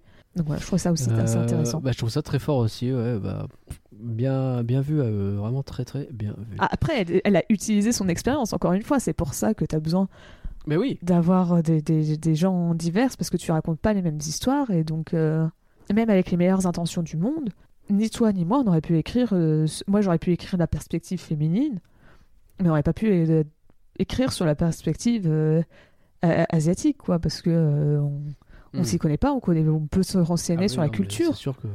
Bah, c'est, comme on disait, quoi. C'est le, le, le- les, les, les minorités engendrent, euh, engendrent enfin, le- la représentation engendre la représentation. C'est plus ça. Mm. Dire ça comme ça, c'est quand même un peu plus joli. Euh, j'aime énormément le- la morale du film. Il faut pas essayer de rejeter sa part d'ombre. Il faut lui faire une place, vivre avec. Euh, c'est littéralement le plot de Star Wars, la post-logie que personne n'a compris, mais c'est pas grave. Euh, je vais faire comme si. voilà, ça c'est, un bail. Mais en même temps, s'ils ont pas compris, c'est que c'était mal expliqué. hein, je suis le premier à le dire. Bref, me- ouais, euh, ouais, je mets du Star Wars dans ce podcast. C'est cool, voilà, c'est comme ça. Alors, moi, j'ai tellement zéro avis sur la postlogie que je fais. pff, Je te laisse parler. si je fais. C'est l'intérêt, tu vois. Tu vois que rien, il m'aurait euh, contredit. On fait ouais, c'est de la merde. Et là, je suis assez tranquille. Bon, bref. Et donc. euh, c'est ouf, je trouve, parce qu'il y a beaucoup de personnages, mine rien, dans ce film quand tu regardes, et qu'il y en a pas un que je retirerais. Et c'est pas souvent ça. Généralement, tu dis lui, en vrai, il sert à rien, tu vois. En vrai, non, là, je retire vraiment aucun. Oui, à la limite, t'aurais pu retirer genre une tente, quelque chose comme ça. Ouais, mais c'est le groupe tente, tu vois, donc Mais ça compte ça. pas pour moi. Mais je Mais vois ce que tu veux dire. Mais, mais sinon, enfin, tu vois, Tyler, je le retire pas. Le chaman, je le retire pas. Même le type qui va engueuler la daronne qui est dans la cour et qui revient plusieurs fois, je le retire jamais, tu vois. Mais tous, quoi, même la gamine qu'on voit- revoit assez régulièrement, qui sert un peu de d'intermédiaire capitaliste. Comme ça. Euh, parce que bah, elle se rend compte que mettre la patoune sur le t-shirt ça permet de faire des beaux t-shirts. Euh, enfin ça, ça marche très bien quoi. Vraiment il y en a pas un que je retire. Ils sont ils ont été très forts sur ça. Je suis d'accord. Et, euh, et moi, je vais retourner sur un autre aspect qu'on a peut-être. Enfin, dont on a parlé un peu sur la, la- la minorité qui, repré- qui, qui représente de la minorité. Et en fait, bah, la, la représentation dans ce film, waouh, j'étais impressionnée. Genre, ouais bah, j'ai l'impression, si je dis pas de bêtises, c'est la première fois que je vois un- des personnages qui sont voilés dans un film d'animation. c'est À la pas- limite, t'as Jasmine. dans un film d'animation peut-être pas mais parce que t'as des enfin t'en as plein des films d'animation partout Oui, oui, c'est vrai. Par exemple, euh, t'as. euh, dans des gros blockbusters euh, américains en tout cas Oui, c'est ça. oui bah oui tu mais dans un gros un blockbuster américain c'est sûr quoi enfin je- je- j'ai vraiment pas l'impression hein. Oui, bah c'est.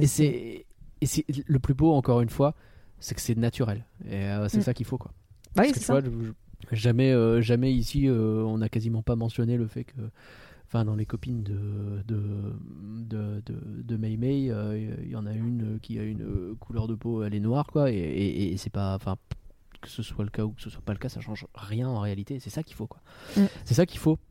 Et, euh, Euh, mais t'as ça, mais même, même plus parce que tu vois, parce que c'est là c'est vraiment la représentation où je pense que peu de personnes se sont, peu de petites filles se sont vues, euh, ont, vu des enfants, euh, enfin euh, voilés dans leur euh, dans leur film quoi, tu vois, elles font, oh c'est sûr.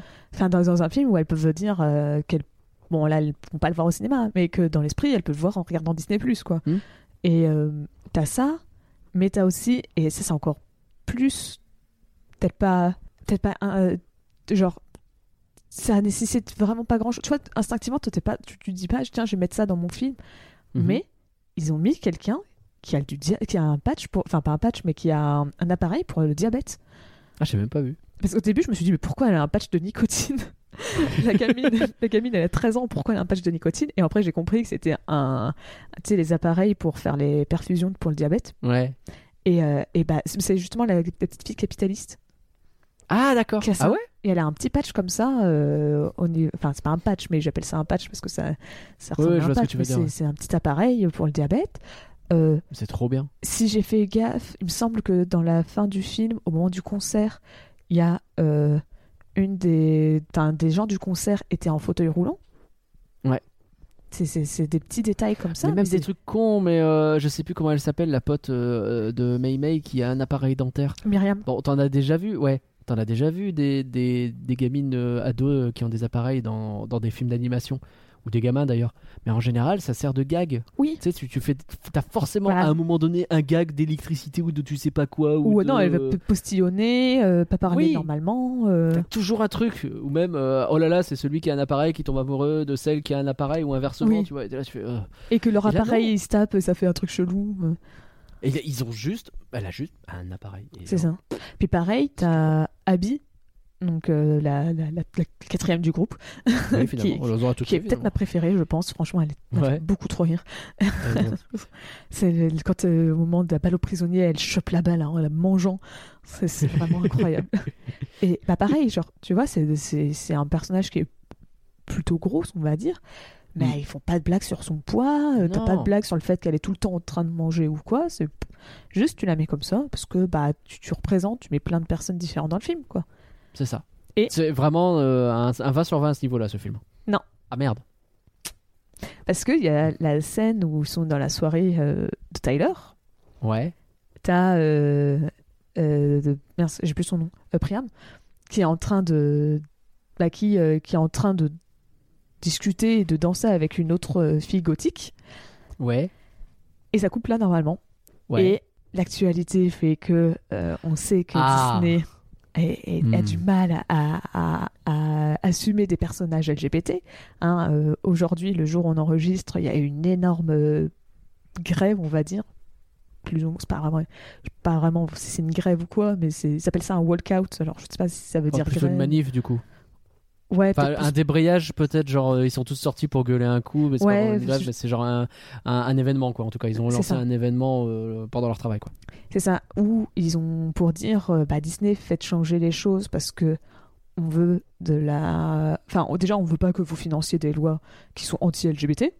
Déjà. C'est déjà une bonne base. Et puis, et puis Pixar a révélé aussi que bah, voilà. Disney leur interdisait de mettre des personnages LGBT dans leurs films quoi. c'est ça, que même si les producteurs le voulaient, c'est Disney qui bloquait en disant non, ne le mettent pas. Et en fait, on a euh, l'animatique, donc c'est quand c'est en 2D, euh, dans l'idée, c'est un peu le storyboard, mais Ouais. en animé. Euh, Enfin, en gros, le storyboard, c'est juste quand des images elles sont fixes, et quand tu les mets les unes après les autres, ça fait un animatique. Oui. voilà. Et, et en fait, une des images de l'animatique, tu voyais la réaction de Abby, Myriam et, et Mei Mei euh, avec les deux qui dansent, et tu Ouais. comprenais qu'elles étaient en mode oh, oh, oh, elles sont. Ouais, ok. Il y a un truc. Ils sont quoi. trop mignonnes, il y a un C'est truc. ça, quoi. genre. euh, Hmm. et c'est- c'est- ça justifiait un peu le gag parce que normalement, si tu les vois juste danser, et puis pouf, ça coupe tout de suite. Alors que normalement, tu étais censé les voir réagir comme ça, et ça faisait un peu un petit gag de elles qui sont excitées à fond. Hmm. Et ça, ça a été coupé. Et donc, Alors ça, c'est c'est cette semaine là que Bob Chapek a déclaré que désormais ils le feront plus ça, qu'ils empêcheront plus. Mais euh, Ouais. bah, Et que justement, il était temps quoi. c'est pour ça que euh, ils auraient remis un, un baiser euh, homosexuel qui avait été coupé dans euh, Buzz l'éclair, donc le Oui. prochain film Pixar. Ouais. Et le fait qu'ils disent qu'ils l'ont remis, moi franchement, je fais. Hmm. Remis. Bon, bah vraiment, Pixar mentait pas quand ils disaient qu'ils voulaient en mettre. Ah ouais. c'est sûr, c'est sûr qu'ils mentaient pas. Voilà pour le coup. Enfin oui, je savais que de toute façon, je me doutais bien qu'ils n'allaient pas mentir sur ça. Ça serait, ce serait ça chelou sentait tellement, mais- tellement, tellement vrai quoi. Mais Et ça rend fou. Hein. et d'ailleurs, logiquement, après bon, ça c'est dur. Je sais pas si c'est Pixar, si c'est Disney, si c'est juste le scénario qui a évolué ou quoi. Mais à une époque, ils recherchaient une euh, une voix. Enfin, ils cherchaient. euh, il y avait un casting pour Pixar qui était sorti pour une voix d'adolescente. Euh, Enfin, oui, il me semble que c'est d'adolescente. Et cherchaient euh, une euh, une adolescente trans transgenre pour euh, pour doubler un personnage qui serait transgenre. Mhm. Et bah, le, le timing et le fait que ce soit une adolescente fait que ça aurait été très probablement pour Alerte Rouge. Après, on ne sait pas qui, euh, si c'est un personnage qui a été supprimé, si c'est un personnage du groupe qui aurait dû être trans. Est-ce que c'est Pixar qui l'a coupé? Est-ce que c'est Disney? On ne sait pas. Tout ce qu'on sait, c'est que Hmm. bah, il y a une fiche de casting qui était sortie. Ok. Mais donc, Bon. bon, tu sens que diversité, ça commence à avancer, mais que ça bloque toujours. Et bah, on va juste espérer maintenant que le- que ça, Euh, un nouveau plafond de verre va être, euh, voilà, Mm. va être pété et que euh, Là, on est en plein dans les événements. hein. Vraiment, on est en train d'enregistrer le podcast. Il y a des nouvelles déclarations chaque jour sur le sujet. Donc, on va voir ce qui va se passer. Mais on est en plein dans un gros tournant. Et j'espère, j'espère vraiment que bah, ça va prendre une direction un peu sympa. J'ai l'impression qu'ils sont en train de prendre conscience, les chefs chez Disney. Bah, là. en fait- Les dernières déclarations vont un peu dans ce sens-là. Donc, le truc, c'est que bah, Disney a énormément d'employés qui sont LGBT. Quoi. ben, c'est que le, la- le- en fait, Disney a toujours eu un peu des employés LGBT, notamment euh, euh, Howard Ashman, qui euh, était vrai. le parolier de La Petite Sirène. Et en fait, comme c'était le parolier de La Petite Sirène, il a un peu mis son influence dans La Petite Sirène et La Belle et la Bête. Ouais. Et cette influence s'est retrouvée dans tout l'âge d'or, ce qui fait que bah, ça a eu comme conséquence que c'était peut-être des choses qui étaient un poil plus gays, on va dire. Hmm. Et, et donc ça a attiré des personnes euh, LGBT qui ont dit Ah, mais je me reconnais un peu plus dans ce film. Donc ils ont voulu travailler à Disney. ouais. Maintenant ils se prennent un vieux stop euh, en mode Bah non, euh, MDR, qu'est-ce que tu fous là? On, Ouais. on- on veut, on veut bien de toi si tu parles pas de- du fait que tu es Hmm. LGBT. Et donc, comme il y en a beaucoup, ça fait que ça avance et que ça va peut-être se passer quelque chose. Mais c'est c'est dur à dire parce que bah, on sait pas comment Disney va réagir, quoi. Parce que on l'a bien vu déjà avec le film où juste le fait de parler de règles, ça, t'as les conservateurs américains qui étaient en sueur. Bah, Après, la Disney est allée jusqu'au bout sur ce truc-là déjà. Bah, je t'avoue que, franchement, en tant que femme, c'est la première fois, il me semble, que je vois des, des, des serviettes hygiéniques. Alors, dans un film d'animation, c'est sûr. Oui. Et même Oui. dans un film tout court où c'est pas montré en mode blague. Oui. Tu vois, c'est juste on te montre sérieusement en disant bah voilà, tu vois, elle découvre, euh, enfin, c'est pas ses règles, mais on lui dit tiens, potentiellement tu vas avoir des règles. Tu vois, elle commence à citer des trucs en disant alors oui, ah, tiens, attends, je te donne de l'ibuprofène, et puis Ouais, euh, du thé, et je fais ok, oui. Et puis là, je vois serviette et je fais ah oui, ok. Et puis après, ils te montrent carrément les paquets. Et tu vois, ils, enfin, pas ils insistent bien dessus, mais Il genre y en a plein. ouais. plusieurs fois, tu sais, ils te le remontrent en disant tiens, tu les as oubliés Mm. et tout. Et je fais ah ouais. Et, et en vrai, tous ceux qui disent que ah là là, c'est sale, bah déjà, encore une fois, euh, tu- tu peux, as une très grande partie des femmes qui vont passer par cette étape. Pas toutes, Ah bah mais, oui. mais une grande partie vont passer par cette étape. Et elles vont y passer quand elles auront. Euh, bah, quelque part entre 10 et 15 ans quoi donc euh, Hmm. pour certaines, ça va être encore des enfants. Quoi. Et surtout, moi, ce que- il y a un côté que je trouve très hypocrite, parce que le nombre de fois où dans des films d'animation ou des séries d'animation, tu vois des couches sales, C'est vrai. alors que dans l'esprit, bah, des serviettes hygiéniques, c'est à peu près la même chose. Quoi. C'est le même principe. oui, bien sûr. C'est... Oui, on te montre pas l'intérieur de la couche sale, bah, t'es pas obligé de montrer l'intérieur de ta serviette hygiénique. Quoi. C'est... Non, c'est vrai. Mais c'est que dans les faits, bah, c'est plus ou moins la même chose. Quoi. Sauf que t'en as un qui est considéré comme ça, et pas l'autre. Et donc, euh, voir que sur ça, ils sont allés jusqu'au bout et de voir C'est même pas tant sale, c'est montrable. quoi. Il y a une chose qui est plus tabou que l'autre. Oui, euh, c'est ça. Oui. Non, ne l'est pas. quoi. Et c'est. c'est... Ouais. t'as Et de voir ce qui se prennent juste pour avoir montré ça, je fais. Pouf, Ouais. Ça rend fou. Ça rend fou. Mais je pense pas que ça les fera bouger pour autant euh, sur ça. Et je pense qu'ils ont bien compris que de toute façon, ils n'avaient pas intérêt. J'ai l'impression que ça bouge. Très franchement. Mais je, je suis d'un naturel optimiste, euh, moi. hein, donc euh, c'est. Un bien. problème parfois, mais là j'ai l'impression que les déclarations, les premières déclarations de Chapek étaient nulles. Et petit à petit, il est en train de se rendre compte qu'elles sont nulles. Et petit à petit, ses déclarations sont de meilleur en meilleur. Et donc, euh, je pense que de toute façon, il y a trop de monde qui pousse chez Disney pour que ça aille dans le bon sens, pour qu'il fasse euh, comme si de rien n'était. Mm. Écoute, on va croiser les doigts. On verra bien. On fera un nouveau résumé probablement, peut-être pour Buzz l'éclair. Bah écoute, euh, c'est possible qu'on en reparle, ouais, ça c'est clair. S'il y a euh, ce fameux euh, baiser homosexuel, Mm. on aura l'occasion de revenir là-dessus. Et puis s'il y est pas, on aura d'autant plus l'occasion de revenir là-dessus.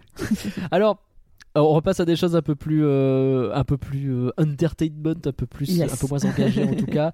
Euh, petit point VF, VO. Alors la Ah, VF vu perd des VF. anglicismes. Tu l'as, tu l'as vu qu'en VF du coup? Ouais. Alors la VO est très bien, la VF est très bien aussi. Juste, elle perd quelques anglicismes très populaires chez nous. Bah, bah, en même temps, c'est leur taf aux gens qui adaptent de les retirer, donc on peut pas trop les blâmer. Mais en même temps, je me dis qu'il y a des trucs qu'on pourrait laisser, genre OMG, tu vois. Euh, Oui. qui devient oh mon dieu ou, ou- ou ça alors ou je sais plus ce que c'est exactement tu fais ouais tu perds un peu le gag de je suis une ado et je réponds comme une ado tu vois t'as un Deal With It qui est magnifique et que, qu'elle- que Mei Mei sort à Tyler si je dis pas de bêtises euh, quand elle lui dit genre euh, ok je viens à ton anniv mais je ramène pas de cadeau deal with it tu vois je crois que c'est un truc comme ça ça marche très bien le deal with it maintenant même en français et bon c'est des trucs comme ça mais Alors- c'est pas des grosses pertes en vrai franchement l'adaptation elle est cool la VF est bien Autant le OMG, je suis d'accord. peut-être le deal with it je vais chercher trop Deal loin. with it, je pense que c'est un peu. Parce qu'il faut imaginer aussi que les enfants puissent, puissent comprendre. Et autant vrai, le OMG, vrai. tu vois, si tu le dis en français, pas OMG, mais tu fais OM, OMG, ouais tu peux le voir. Autant le Peut-être le deal- deal with it, je vais chercher trop loin. Mais j'étais déçu de pas le revoir. Je trouve que. peut-être que c'est la trad, je sais plus ce que c'est la trad, mais je l'ai trouvé vachement moins percutante que le deal with it, tu vois. Mais, mais c'est pas facile à traduire en même temps, deal with it. Euh, Oui. J'ai été très content de voir que la vanne Céline Dion, euh, elle est présente à la fois en VO et en VF, et ça c'est cool parce que c'est très très canadien. Après, et pour Céline Dion, elle a un succès aussi en France. hein. ah bah oui, je sais oui, pas si bah, dans tous les pays de la garde, mais en France, en tout cas. euh, Bah, bah, c'est surtout que, euh, tu vois, aux US, ça m'a très étonné fort. Je- avec les mots dans le bon ordre, ça m'a très fort étonné euh, d'avoir Céline Dion qui apparaît comme ça un peu au pif, tu vois, en VO. Donc, euh, Ouais, bah, c'est comme- en fait, oui, au Canada, ça a du sens. C'est ça. Puis euh, la réalisatrice, elle est canadienne. hein. Et oui, forcément. Donc, donc elle, que- elle, elle a sa référence de. Puis bon, Céline Dion, elle est quand même aussi un peu connue aux États-Unis. hein. C'est tous ces, je sais Oui. pas combien de shows qu'elle fait à Las Vegas. euh, Ah ouais, je, je m'inquiète pas pour elle.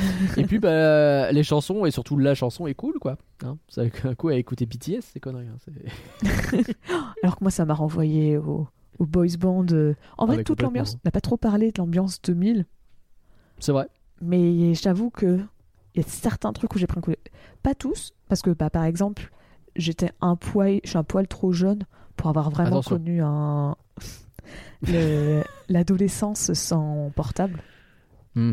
Moi, tu vois, j'en avais, c'était des portables de merde au T9 et tu payais euh, euh, 1 euro ton SMS, donc euh, Donc, Quand à l'époque- ouais. c'est ça, quand tu te mettais. euh, tu le voyais combien de SMS ça allait te faire?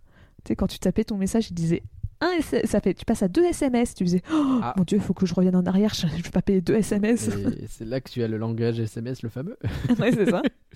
Et euh, donc, moi, j'avais quand même. J'ai, donc, j'ai un peu été cet un- intermédiaire entre. bah, on avait des portables qu'on n'utilisait pas non plus trop souvent, mais tu vois, quand on avait besoin de s'appeler ou quoi, bah, on n'était pas obligé de s'appeler euh, sur notre fixe. euh, Oui, bah oui, bien sûr.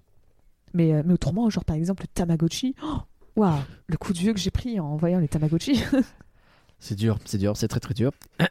Et oui, oui, oui, oui. Bah, bah, moi, pour le coup, euh, c'était presque un peu tard pour mon adolescence, hein, 2002, mais euh, un petit peu quand même. Et oui, oui, oui, j'ai revu des trucs que j'ai vécu un petit peu, c'est vrai, c'est vrai, cette petite ambiance un peu. euh, un peu insouciante euh, que, que disent que- qu'aiment dire les vieux cons qui euh, s'imaginent qu'avant c'était mieux alors qu'en vrai non c'était juste que tu étais enfant donc Oui, bah, pas compte c'est surtout ça tout était beau à l'époque, tu faisais rien et tu, tu sortais juste avec tes potes faire les cons dans un parc. Bon, bah oui, c'était cool. Bah, hein. c'est ça Ouais, c'est sûr que c'était cool Mais, euh, et donc, Euh, résultat, les boys band, tu vois, ouais. t'as pensé à BTS, mais en vrai, c'est plus un Backstreet Boys ou quelque chose comme Oui. ça. euh. C'est la toupisserie. oui, aussi. Euh, alors moi j'ai quelques derniers fun facts un peu qui m'ont fait marrer. Vas-y. Déjà il y a zéro adulte dans leur concert, je trouve ça génial. C'est pas très crédible votre histoire, mais en même temps c'est très crédible. Moi je vois très bien les adultes c'est planqués dans un coin en mode en train de dormir, genre ils nous font chier les gosses. C'est euh. vrai que un, un- ça aurait été compliqué parce qu'on ne passe pas assez de temps dans le concert pour avoir ça. Mais tu sais, une coupe tu vois juste tous les parents qui sont en train de genre de discuter à côté ou en train de dormir quelque chose Mais comme ça ça. marche pas quand euh, t'as le moment de, de panique générale où ils sont tous encore un peu là autour, tu vois. et- Ouais, bah et- bah, t'es obligé de, de pas les avoir. quoi. Mais bon, c'est un peu bizarre, ça m'a fait rire. Euh, le rêve où elle se transforme en panda avec la lune rouge d'un seul coup, moi je connais. hein, Il y, a Ze- il y a Zelda qui va apparaître et qui va dire de faire attention à la lune de sang et il y a tous les monstres qui reviennent à la vie. Link Euh, C'est la nuit, je le ressens ce soir. Euh, D'ailleurs, ce cauchemar, il est terrifiant. Il est. euh, Ouais. Ça- ouais, ouais. Tu vois, il est pas anodin. Euh, je, je- je connais des gens euh, très influençables quand ils étaient petits qui auraient été très très influencés quand ils étaient petits. Oui, le machin, euh, je me suis dit, euh, ah ouais, t'es gamin, euh, tu fais, euh, tu fais des cauchemars la nuit avec ça, quoi. Le... Je pense qu'ils ils ont pas fait en sorte que ce soit trop impressionnant. Tu sais, ils auraient pu faire la grosse tête de panda bien flippante et t'as juste euh, plein de pandas un peu, Ouais. tu vois, des formes vaguement qui courent et ça va pas beaucoup plus loin que ça. Euh, t'as des flammes, des trucs comme ça, mais quand même, il impressionne un peu. Euh, J'ai bien entendu qu'il y avait un côté obscur au panda. La ref est évidente. Je vais pas la relever. Et enfin, j'ai une question. Alors, j'ai une question existentielle, Pauline. Oula. Est-ce que vraiment ça fait des années qu'ils gardent un carton avec des chatons dedans, genre planqués dans un coin, juste pour faire le test chaton à un moment donné? Parce que vraiment, ils en parlent comme si c'était parfaitement normal. Je sais pas d'où sort ce carton. On ne revoit plus jamais les chats, mais ça ressemble à du, euh, de la maltraitance animale, ça fait. Pour moi, ils ont juste un deal avec la SPA. Ah, tu crois? Bah, parce que techniquement, les chatons, ils restent pas chatons à vie, donc. euh, Mais c'est pour ça que ça marche pas. Mais pour pour moi, moi- ils les tuaient tous les ans euh, et Ah euh, ils ouais. en des nouveaux au cas où, tu vois, je sais pas. Ah ouais Non, pour moi, ils sont Ah non, je te dis qu'il était sombre ce film. Moi, pour moi, c'est le chaman du quartier ou quelque chose comme ça qui a son carton euh, qui, tu sais, tu C'est pour ça dis. qu'on l'appelle le chaman. Et non, mais je sais pas, tu, tu lui dis, hé, faut faire le test des chatons, et puis lui, il va voir en urgence euh, ou quelque chose comme ça, il la récupère dans la rue, je sais pas comment, et pouf, pouf, pouf, il les met dans son carton, et hop, il leur donne. C'est pas idiot. Est-ce que tu as d'autres choses à dire sur Alerte Rouge, Pauline? Je réfléchis. Alors, on n'a pas parlé, mais euh, parce que quand on a parlé justement de la chanson euh, Oui. du film, mais techniquement, c'est une chanson qui est faite par euh, Billie Eilish. Oui, j'ai vu ça passer. Mais voilà. Bah, c'est- plus ma génération, donc euh, c'est pour ça que je n'ai pas, je n'ai pas mentionné ce fact, mais en vrai, euh, ça reste important, ça reste une artiste euh, majeure, donc on peut le mentionner. Mais, voilà, donc, euh, mais donc c'est tout. Autrement, à part ça, il ne me semble pas. Je pense avoir Ok. fait le tour de tout ce que je voulais dire. Pauline, est-ce qu'on peut avoir les critiques pour Alerte Rouge, s'il te plaît? Oui. Alors, euh, en France, nous on est un poil plus sévère quand même par rapport au film, puisque euh, les critiques ont mis 3,8 sur 5 Ah et nous avons un 3,6 pour les spectateurs. Oh la vache. Ouais, euh, le même review bombing, j'ai l'impression, pour les spectateurs. hein. Bah, je sais pas, parce que tu vois, il y a moins de différence quand même entre les critiques et les spectateurs par rapport. Bah, je pense que genre les, les spectateurs, ça, ça ressemble un peu à ce qu'il y a pu y avoir sur Tomato. Autant les critiques presse, par contre, là, je suis d'accord, ils ont été beaucoup plus vénères. Ah, je sais pas, pour moi, c'est peut-être plus que de manière générale. En France, ça parle peut-être pas de la. Genre, Ah, Tu on vois, est moins touché, genre? Ouais, je sais pas, tu vois, c'est pas... une culture un poil trop différente, c'est- je sais pas, mais. Peut-être. mais je sais pas, pour moi, en tout cas, je pense pas qu'il y ait autant de review bombing que pour. euh, enfin, que pour euh, Rotten Tomatoes, je sais pas. Euh, donc, nous avons euh, la note de 5 sur 5 euh, pour GQ par Adam Sanchez. Non seulement Ouais. Alerte Rouge concentre les meilleurs ingrédients de la recette Pixar, soit une, animation irréprochable au service d'une histoire touchante, mais il brille aussi par sa sensibilité et un sens de la comédie miraculeux, tel que l'on n'avait plus vu chez le studio depuis près de 10 ans. Alors, je suis pas d'accord sur près de 10 ans, mais sinon, je suis d'accord avec tout. Je suis pas d'accord sur le près de 10 ans, on n'a jamais eu une aussi bonne comédie chez Pixar. Tout court. Ah ouais Bah, en Alors, vrai, je sais pas si on a déjà eu. Après, c'est vrai que c'est pas des films qui font ultra rire. tu l'as dit, en vrai, moi, peut-être l'un des rares films où instinctivement je dois dire un Pixar qui me fait rire, c'est peut-être Monstre et compagnie, c'est tout. Monstre et compagnie, c'est sûr. Mais en vrai, il y a un bail où Lucas, il m'a vraiment fait rire. C'est Oui. très particulier, hein, mais Lucas, il m'a vraiment fait rire. Donc, euh, pour ça, ne serait-ce que pour celui-là, euh, je le mettrai pas. Mais tu Après, euh, c'est vrai qu'il faut réfléchir un peu pour en trouver d'autres. Quoi. Vice versa, il était un peu rigolo. Ouais, Mais c'est vrai que tu, tu vas pas voir des Pixar en disant je vais me taper une grosse barre. ouais, tu vois, c'est- c'est plus ça pour les DreamWorks. Limite, t'as certains Disney où tu t'imagines plus rigoler C'est vrai. que des Pixar. Genre, tu vois, Pixar, t'as un peu un côté justement très adulte et donc très sérieux. Tu vois, quand tu vas retenir une scène, euh, euh, je sais pas moi, du, du- du monde de Nemo, limite, tu vas plus retenir la scène ou euh, de tout début du film où tu sais, il va prendre l'œuf de Nemo juste après que tout le monde Bien soit, sûr. euh, soit mort en Tout disant le monde soit mort. papa, papa est là et tout, c'est fini, je veille sur toi, plutôt que la scène avec, euh, je sais pas moi, le marin qui essaye de faire une blague parce que c'est un peu son Ah, t'as nage droit devant toi, ce genre de Oui, truc avec Dory qui marche en vrai. Et je sais pas, mais j'ai quand même l'impression, de manière générale, bah, tu retiens tort. plus. euh, tu vois, Toy Story, tout le monde se rappelle. Enfin, typiquement, là-haut, tout le monde se rappelle du début de là-haut qui fait chialer. Oui. Personne se souvient des trois quarts du reste du film, alors que pourtant, c'est là où il y a les blagues. Bah ouais. Mais peut-être parce qu'ils étaient pas très bons euh, sur les blagues. Euh, Là-haut, la deuxième partie, euh, c'est vraiment un film DreamWorks pour moi. Je suis pas très fan de là-haut. Là-haut, la deuxième partie, c'est-à-dire les trois quarts du film. Oui, c'est ça qui est terrible. parce que... Mais, mais c'est vrai que là où il y a un peu un côté euh, très surcoté à cause du très bon début, je pense. Oui. Parce Ah, que le début est excellent, hein, mais le reste. wow. Bah ouais, je suis d'accord, le reste, c'est un peu sans plus. Bref. Ouais. Il y a aussi le Journal du Dimanche qui a mis 4 étoiles sur 5 par. Stéphanie Belpèche. On est frappé par la modernité de ce film, dont les personnages adoptent une esthétique de manga ou de cartoon, qui contraste avec l'hyperréalisme des décors, mais aussi par la pertinence du propos et le rythme qui ne laisse aucun répit. D'accord à 100% aussi. Bah, je trouve pas que le décor soit hyper réaliste. Je comprends ce qu'elle veut dire dans le sens où tu vois. Alors peut-être j'interprète ce qu'elle dit, hein, mais euh, par rapport justement à des Pixar qui vont inventer des mondes parallèles, etc. Là, t'es sur une vraie ville, tu vois ce que je veux dire? Oui, ok, oui. Donc ouais, ok, c'est pas, euh, ouais, je, euh, ok, je suis d'accord, c'est pas ultra réaliste euh, au sens où on l'entendrait. C'est pas aussi réaliste que New York de, de Spider Verse, genre. Mais euh, mais ouais, ouais, c'est ok. Et parce je que pense tu vois, que la vérité, elle est entre nous deux. Et parce que tu vois un truc où, où les personnages adoptent une esthétique de cartoon qui contraste avec l'hyperréalisme des décors, ça, cette phrase, elle s'applique à un Pixar. Hmm, c'est vrai que ça contraste pas tant que ça. Et c'est le monde ouais. d'Arlo. Et à la limite en avance, mes souvenirs sont bons. Oui, c'est vrai.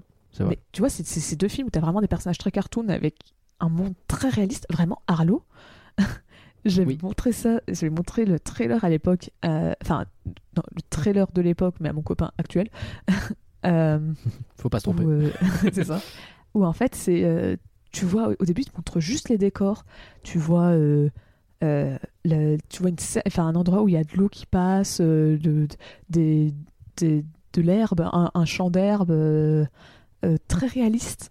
Et puis juste Ouais. après, t'as Arlo qui se pointe avec son côté très cartoon et, vraiment il a fait oula. Oula, ça va pas ensemble, petit c'est pas que c'est le même univers. Genre, Mm. euh, t'as un côté très réaliste et très, très cartoon des deux et je trouve pas que ce soit vrai. vraiment le cas pour euh, Alerte Rouge. T'as raison. Euh, alors après, j'étais obligée de les mettre. Télérama, 3 étoiles sur 5, Ah, let's go. par Cécile Muri. Fable délicate, hilarante ou émouvante sur la transmission familiale, culturelle, intime. Alerte Rouge déçoit pourtant dans sa galerie de personnages secondaires un bras criard et agaçant, les fameuses copines. Et surtout dans son habillage trop lisse. Son habillage trop lisse. Alors bon, cette phrase, euh, j'ai toujours l'impression que c'est le truc un peu bateau quand tu sais pas quoi mettre. Parce que je sais pas ce que c'est l'habillage peu trop lisse. Ouais. Bah, c'est quoi surtout l'habillage trop lisse? C'est les, les décors? C'est l'animation? C'est quoi? Je pense qu'il s'attendait à ce qu'il y ait un peu plus de choses edgy. Mais euh, enfin, merci. Puis bon, les personnages pour moi secondaires. presque genre c'est habillé de trop de trucs lisses, tu vois ce que je veux dire? Je sais pas, je- bah, mais comme tu dis, on peut l'interpréter de cinq façons différentes cette phrase déjà, donc c'est compliqué. Mm. Mais euh, ouais, non. Puis alors non, elles sont pas agaçantes, euh, ça suffit. C'est quelqu'un d'aigri qui a écrit ça. Voilà. Ah, tu vois Pendant un moment, j'aurais peut-être pu écrire ça, tu vois, ce côté euh, elles sont agaçantes, parce que je me suis rappelé que c'était des ados et que bah, t'étais comme. Enfin, peut-être pas tout le monde, mais moi j'étais comme ça, ado, ce côté. euh, bah, quand t'es avec tes potes. qui était ado il y a 40 ans, donc forcément il a oublié. Et tu vois, genre, C'est gratuit, tu te sens trop puissante quand t'es avec tes potes en mode ah la lâche. Et, mais grave. et puis qu'en fait, t'es juste chiante, quoi. Mais c'est Ah, normal. tu deviens exubérant en fait.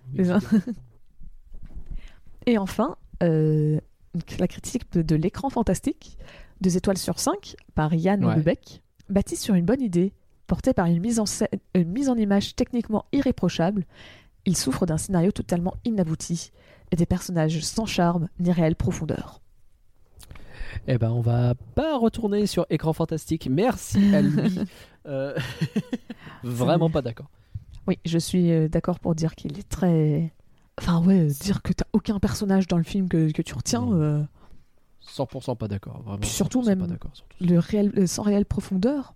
Déjà le charme, je trouve ça dur, mais réelle profondeur, je trouve que justement, hein, ils sont tous quelque chose. C'est ce qu'on disait dans le podcast, c'est qu'ils sont tous, Oui. euh, bah, ils sont tous. T'as vraiment l'impression que c'est des vrais bonhommes, euh, que, enfin bonhommes, personnages, c'est des des vrais bonhommes. bonhommes. Ouais. pas du tout. hein. ok. Est-ce qu'on a quelque chose sur le futur de Pixar? Hmm, Buzz Bah. Lightyear peut-être? Bah attends, peut-être que tu veux aussi demander l'avis à nos. Ah oui, c'est vrai, pardon, les patron. patrons. les patrons, les patrons, les patrons. Pauline, qu'est-ce qu'ils pensent les patrons? C'est les patrons, hein. attention, on respecte les patrons. Pardon les patrons. Et bah les patrons, ils sont unanimes sur le film. C'est pas du flan.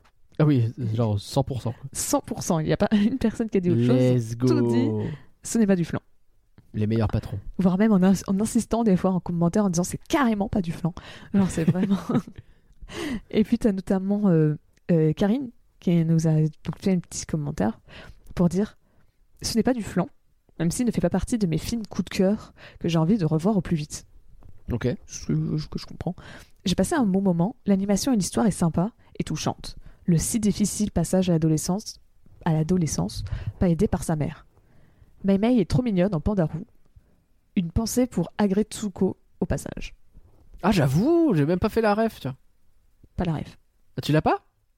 Non. C'est une série Netflix euh, sur une. euh, une euh, euh, c'est très japonais, c'est fait par des japonais de toute façon, mais euh, c'est c'est de l'animation euh, japonaise. Ah mais c'est déjà vu une image de ça. C'est une travailleuse de bureau au Japon qui est gentille, surtout rapport tout le temps. Elle se force à rester gentille tout le temps, constamment, et elle se fait un peu exploiter. Et en fait, sa façon à elle de de canaliser le- la, la frustration qu'elle a engrangée, euh, c'est d'aller dans un karaoké pour chanter de l'énorme deathcore metal. c'est hilarant, c'est- très bien comme série et c'est euh, et en plus ça apprend plein de trucs sur le Japon, la façon dont ça fonctionne. Mais euh, mais surtout c'est très euh, c'est très agréable à regarder. Je la recommande chaudement. Alors, j'ai déjà vu le personnage principal, mais autrement, je connais pas du tout la série. Bah, ce personnage ça- s'appelle Agretsuko, justement, c'est son nom. Mm. Et du coup, oui, c'est un pandarou. Donc, euh, le pandarou, euh, toute mignonne, euh, employé de bureau, modèle, etc., qui euh, prend des, des postures incroyables et des expressions incroyables quand elle fait du death metal euh, en secret dans son karaoké. Ouais, donc oui, effectivement, il y a une très grosse pensée même pour. tout à fait, tout à fait. Putain, j'avais pas fait le rapprochement, c'est ouf. Ah ouais, non mais c'est... Merci Karine. Et donc, maintenant, tu peux me redire ta magnifique phrase, transition. Mais alors, Pauline, du coup, quel est donc le futur? Est-ce que ce serait pas, virgule, euh, Buzz Lightyear? Et là, effectivement, l'avenir de Pixar, c'est Buzz l'éclair en français, parce que Oui, je sais pas pourquoi je le dis en anglais. je- bah, c'est surtout qu'en fait, il y a un truc que je trouve très frustrant dans le film, c'est qu'en anglais, ça s'appelle juste Lightyear. C'est pas Buzz vrai. Lightyear, tu vois, c'est Lightyear. C'est vrai. Et nous, en français, ils ont pas assumé de se dire, Hmm, l'éclair, Ouais. c'est pas... C'est pas assez parlant, donc euh, et le résultat chez nous il s'appelle Buzz l'éclair. Peut-être parce que Lightyear, en vrai, c'est année-lumière, donc c'est un nom moins commun, alors que juste Ouais, l'éclair. c'est un peu trop commun, et donc on Ouais, voit pas je- forcément à quoi ça fait référence. J'imagine. Peut-être, mais euh, bon, Ouais, c'est dommage. et donc euh, qui sort le, le 22 juin 2022, Alors, c'est tout sûr. bientôt, ça encore. Ouais. Et normalement, cette fois, c'est la bonne. Il est censé sortir au cinéma. on y croit. on va croiser nos doigts, en tout cas. C'est ça, parce que bon, euh, vraiment, Pixar, ils ont pas eu de chance, donc on, on va espérer très fort pour eux que ça sorte au cinéma. Surtout que je Ouais. pense que tu vois, Lightyear, donc Buzz l'éclair, euh, en comparaison à. euh, bah justement, tu vois, c'est un peu ce que je disais entre Alerte Rouge et, euh, et Luca. Je trouve que bah, c'est celui des trois qui devrait le plus sortir au ciné. Ouais. Je pense que tu vois, dans son look et tout, c'est un film qui, je pense, se rendra très bien sur, au cinéma plus que les deux Je suis autres. complètement d'accord. Il y a un bail où euh, tu vas avoir l'immensité spatiale, tu as des beaux effets sur, euh, sur les fusées, les choses comme ça, etc. Tu as moyen de faire. Enfin, je veux dire, Gravity ou Interstellar, les voir au cinéma, c'est pas du tout la même chose que les voir chez soi. Mm. Et là, je pense que c'est un peu le même, euh, la même idée. Quoi. Mm. En tout cas, c'est comme ça que je le visualise. On a autre chose sur le futur? Oui. Alors en fait, bon, comme encore une fois, c'est trop dur, c'est trop tôt pour le dire. hein, euh, C'est c'est tout le temps le problème quand on fait un, un, un flanc sur un film qui vient de sortir. Tu peux pas savoir. Encore plus quand il sort sur Disney+, tu sais pas s'il marche ou s'il marche pas. C'est vrai. Mais euh, tout ce qu'on sait, c'est que bah, justement, ils ont commencé à, ils ont posé la question à la réalisatrice et euh, donc euh, Dom- de Domichi et à la productrice euh, Lindsay Collins. Mhm. Est-ce que vous pensez qu'il y aura une suite? Et elles sont toutes les deux ouvertes. Elles n'en ont pas encore vraiment parlé entre elles pour savoir si ça va vraiment se faire ou pas. il, il parle même de faire des suites. Tu vois, c'est pas. un- D'accord. C'est ils insistaient un peu sur le côté euh, fait qu'il pourrait en avoir plusieurs. Peut-être pas forcément. coup, en faire une franchise, ça Peut-être pas une franchise, mais peut-être une série. En vrai, j'imagine bien encore une fois. Je trouve qu'il y a pas mal de films dernièrement qui pourraient bien marcher en série. C'est vrai. Tu vois, tort. entre Encanto, euh, Luca, peut-être, je sais pas trop. Mais euh, tu vois, entre Encanto et justement Alerte Rouge, tu vois, t'as. Lucas, une série où tu le vois justement découvrir les jeux de l'école euh, ou des choses comme ça, euh, en vrai, moi Mm. je pense que ça marche assez bien. Et, Mais ouais, t'as pas tort. Mais je pense que justement le fait d'avoir des. Surtout sur les Pixar, là, d'avoir des choses un peu moins découvertes d'un grand monde, etc., ça se prête pas mal aux séries. Oui, bah oui. D'avoir des choses plus centrées sur les personnages. C'est ça, c'est des, tranches de vie quotidienne. C'est plus facile de faire. Alors que Et- Coco, tu fais quoi Bah, Elle est morte. Ah ouais, déjà spoiler Pardon. alerte, hein, désolé. J'avoue. T'as les gens, ils se sont, ils, ont, ils sont dit tiens, on va regarder Coco. Désolé. Après, ils savent pas de qui on parle parce qu'il y a, C'est vrai. il y a plusieurs. euh, Mais qui est Coco On sait pas. Mais euh, après, tu me diras, pour euh, Luca, il y avait eu un court métrage, Ciao Alberto, Oui. C'est vrai. Qui est sorti justement sur Disney+. Oh, je m'attends à ce qu'il y ait un court métrage assez vite sur, ton- euh, sur euh, Alerte Rouge aussi. Ouais, donc En général, ils les font pas mal enchaîner. tu vois, on parlait de Tyler. Un petit court métrage Oh, juste sur. Tyler, ça pourrait être très fun. J'aimerais de ouf. Tu vois, il, C'est il, a- ça que je veux. il aura peut-être pas besoin de plus, mais euh, ou, ou alors ap- après une série, en vrai, ça pourrait très bien marcher. Une série au collège avec une, euh, une ado qui peut se transformer en pandarou. Ça marcherait forcément. Genre, ça, ça, ça part. euh, Surtout qu'en plus, bah, Pixar a déjà eu des séries, enfin des films adaptés en série avec Monstres et compagnie. oui, c'est vrai. Donc, euh, Et Doug. et Doug, c'est vrai, j'ai oublié Doug. je l'ai jamais vu, Doug. Je sais pas si c'est bien. J'ai vu un morceau, c'est pas ouf. Après, en même temps, désolé. Doug, euh, Mais j'ai pas vu Monstre euh, at Work. Donc, euh, j'ai vu une partie, c'était pas ouf. ok, super. Bon, ça a l'air d'être mal parti les séries Pixar. En vrai, faites pas une série, les amis. Enfin, en, en vrai, je vais peut-être pas donné beaucoup de chance. J'ai juste vraiment regardé le premier épisode. J'ai fait, genre, le premier épisode, peut-être la- le deuxième, mais pas en entier. Et j'ai Hmm. fait, ok, Ouais. bon. bon, bah non alors. Peut-être que ça décolle après. hein. C'est très injuste de juger une série qui suit. euh, Contrairement à Doug, où c'est que des petits courts-métrages, il me semble. Oui, c'est ça. C'est Euh, rigolo. Monstre, euh, un monstre au travail, c'est c'est- c'est une série qui C'est suit. être une euh, histoire, quoi. Mm. C'est ça. Donc, juger Gravity Falls sur le premier épisode, c'est injuste pour toute la série qui est, C'est incroyable. Un peu injuste. Oui, je veux bien le croire. donc bon, c'est, c'est... faudra que je lui donne sa chance au- en entier. ah bah, ok. Alors finalement, Alerte Rouge, c'est du flan ou c'est pas du flan, Pauline? Bah, c'est pas du flan. Et vraiment, pour un peu ce qu'on disait, enfin, déjà, le film est très cool de manière générale, mais tu vois, sur les, les, le fait qu'il y a des les, enfin, les, les, les, les gens un peu euh, conservateurs qui sont. qui veulent pas. euh, qui, sont gênés par ce film, vraiment, il fallait l'animer. Donc, ce n'est pas du flan. On est bien d'accord, c'est pas du flan du tout.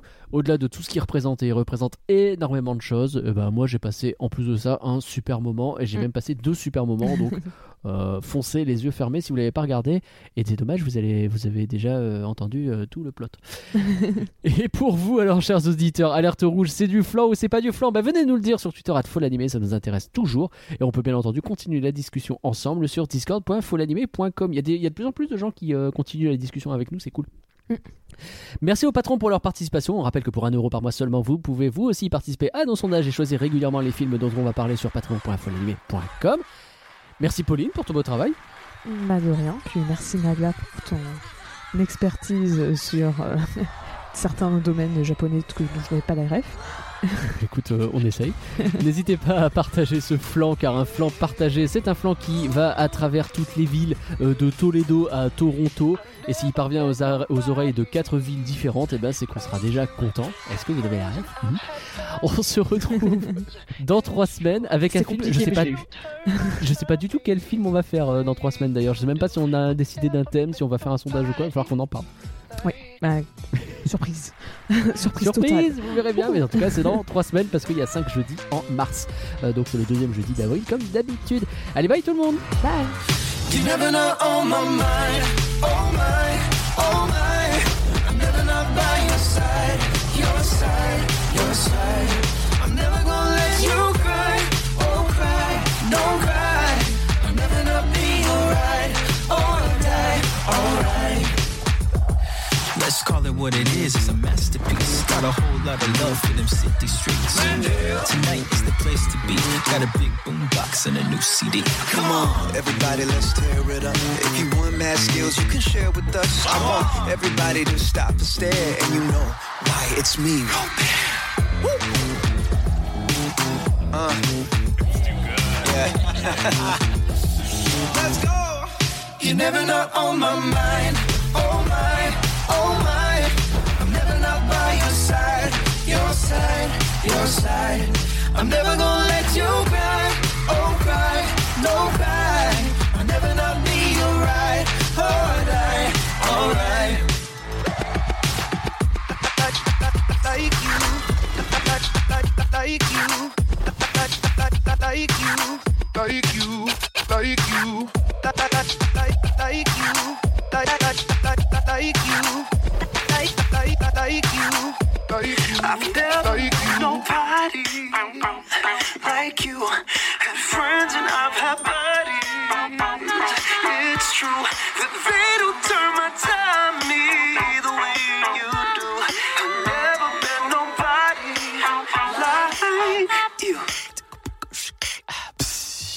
never not on my mind. Oh my, oh my. I'm never not by your side, your side, your side. I'm never gonna let you cry, oh cry, don't cry. I'll never not be your right, alright, alright.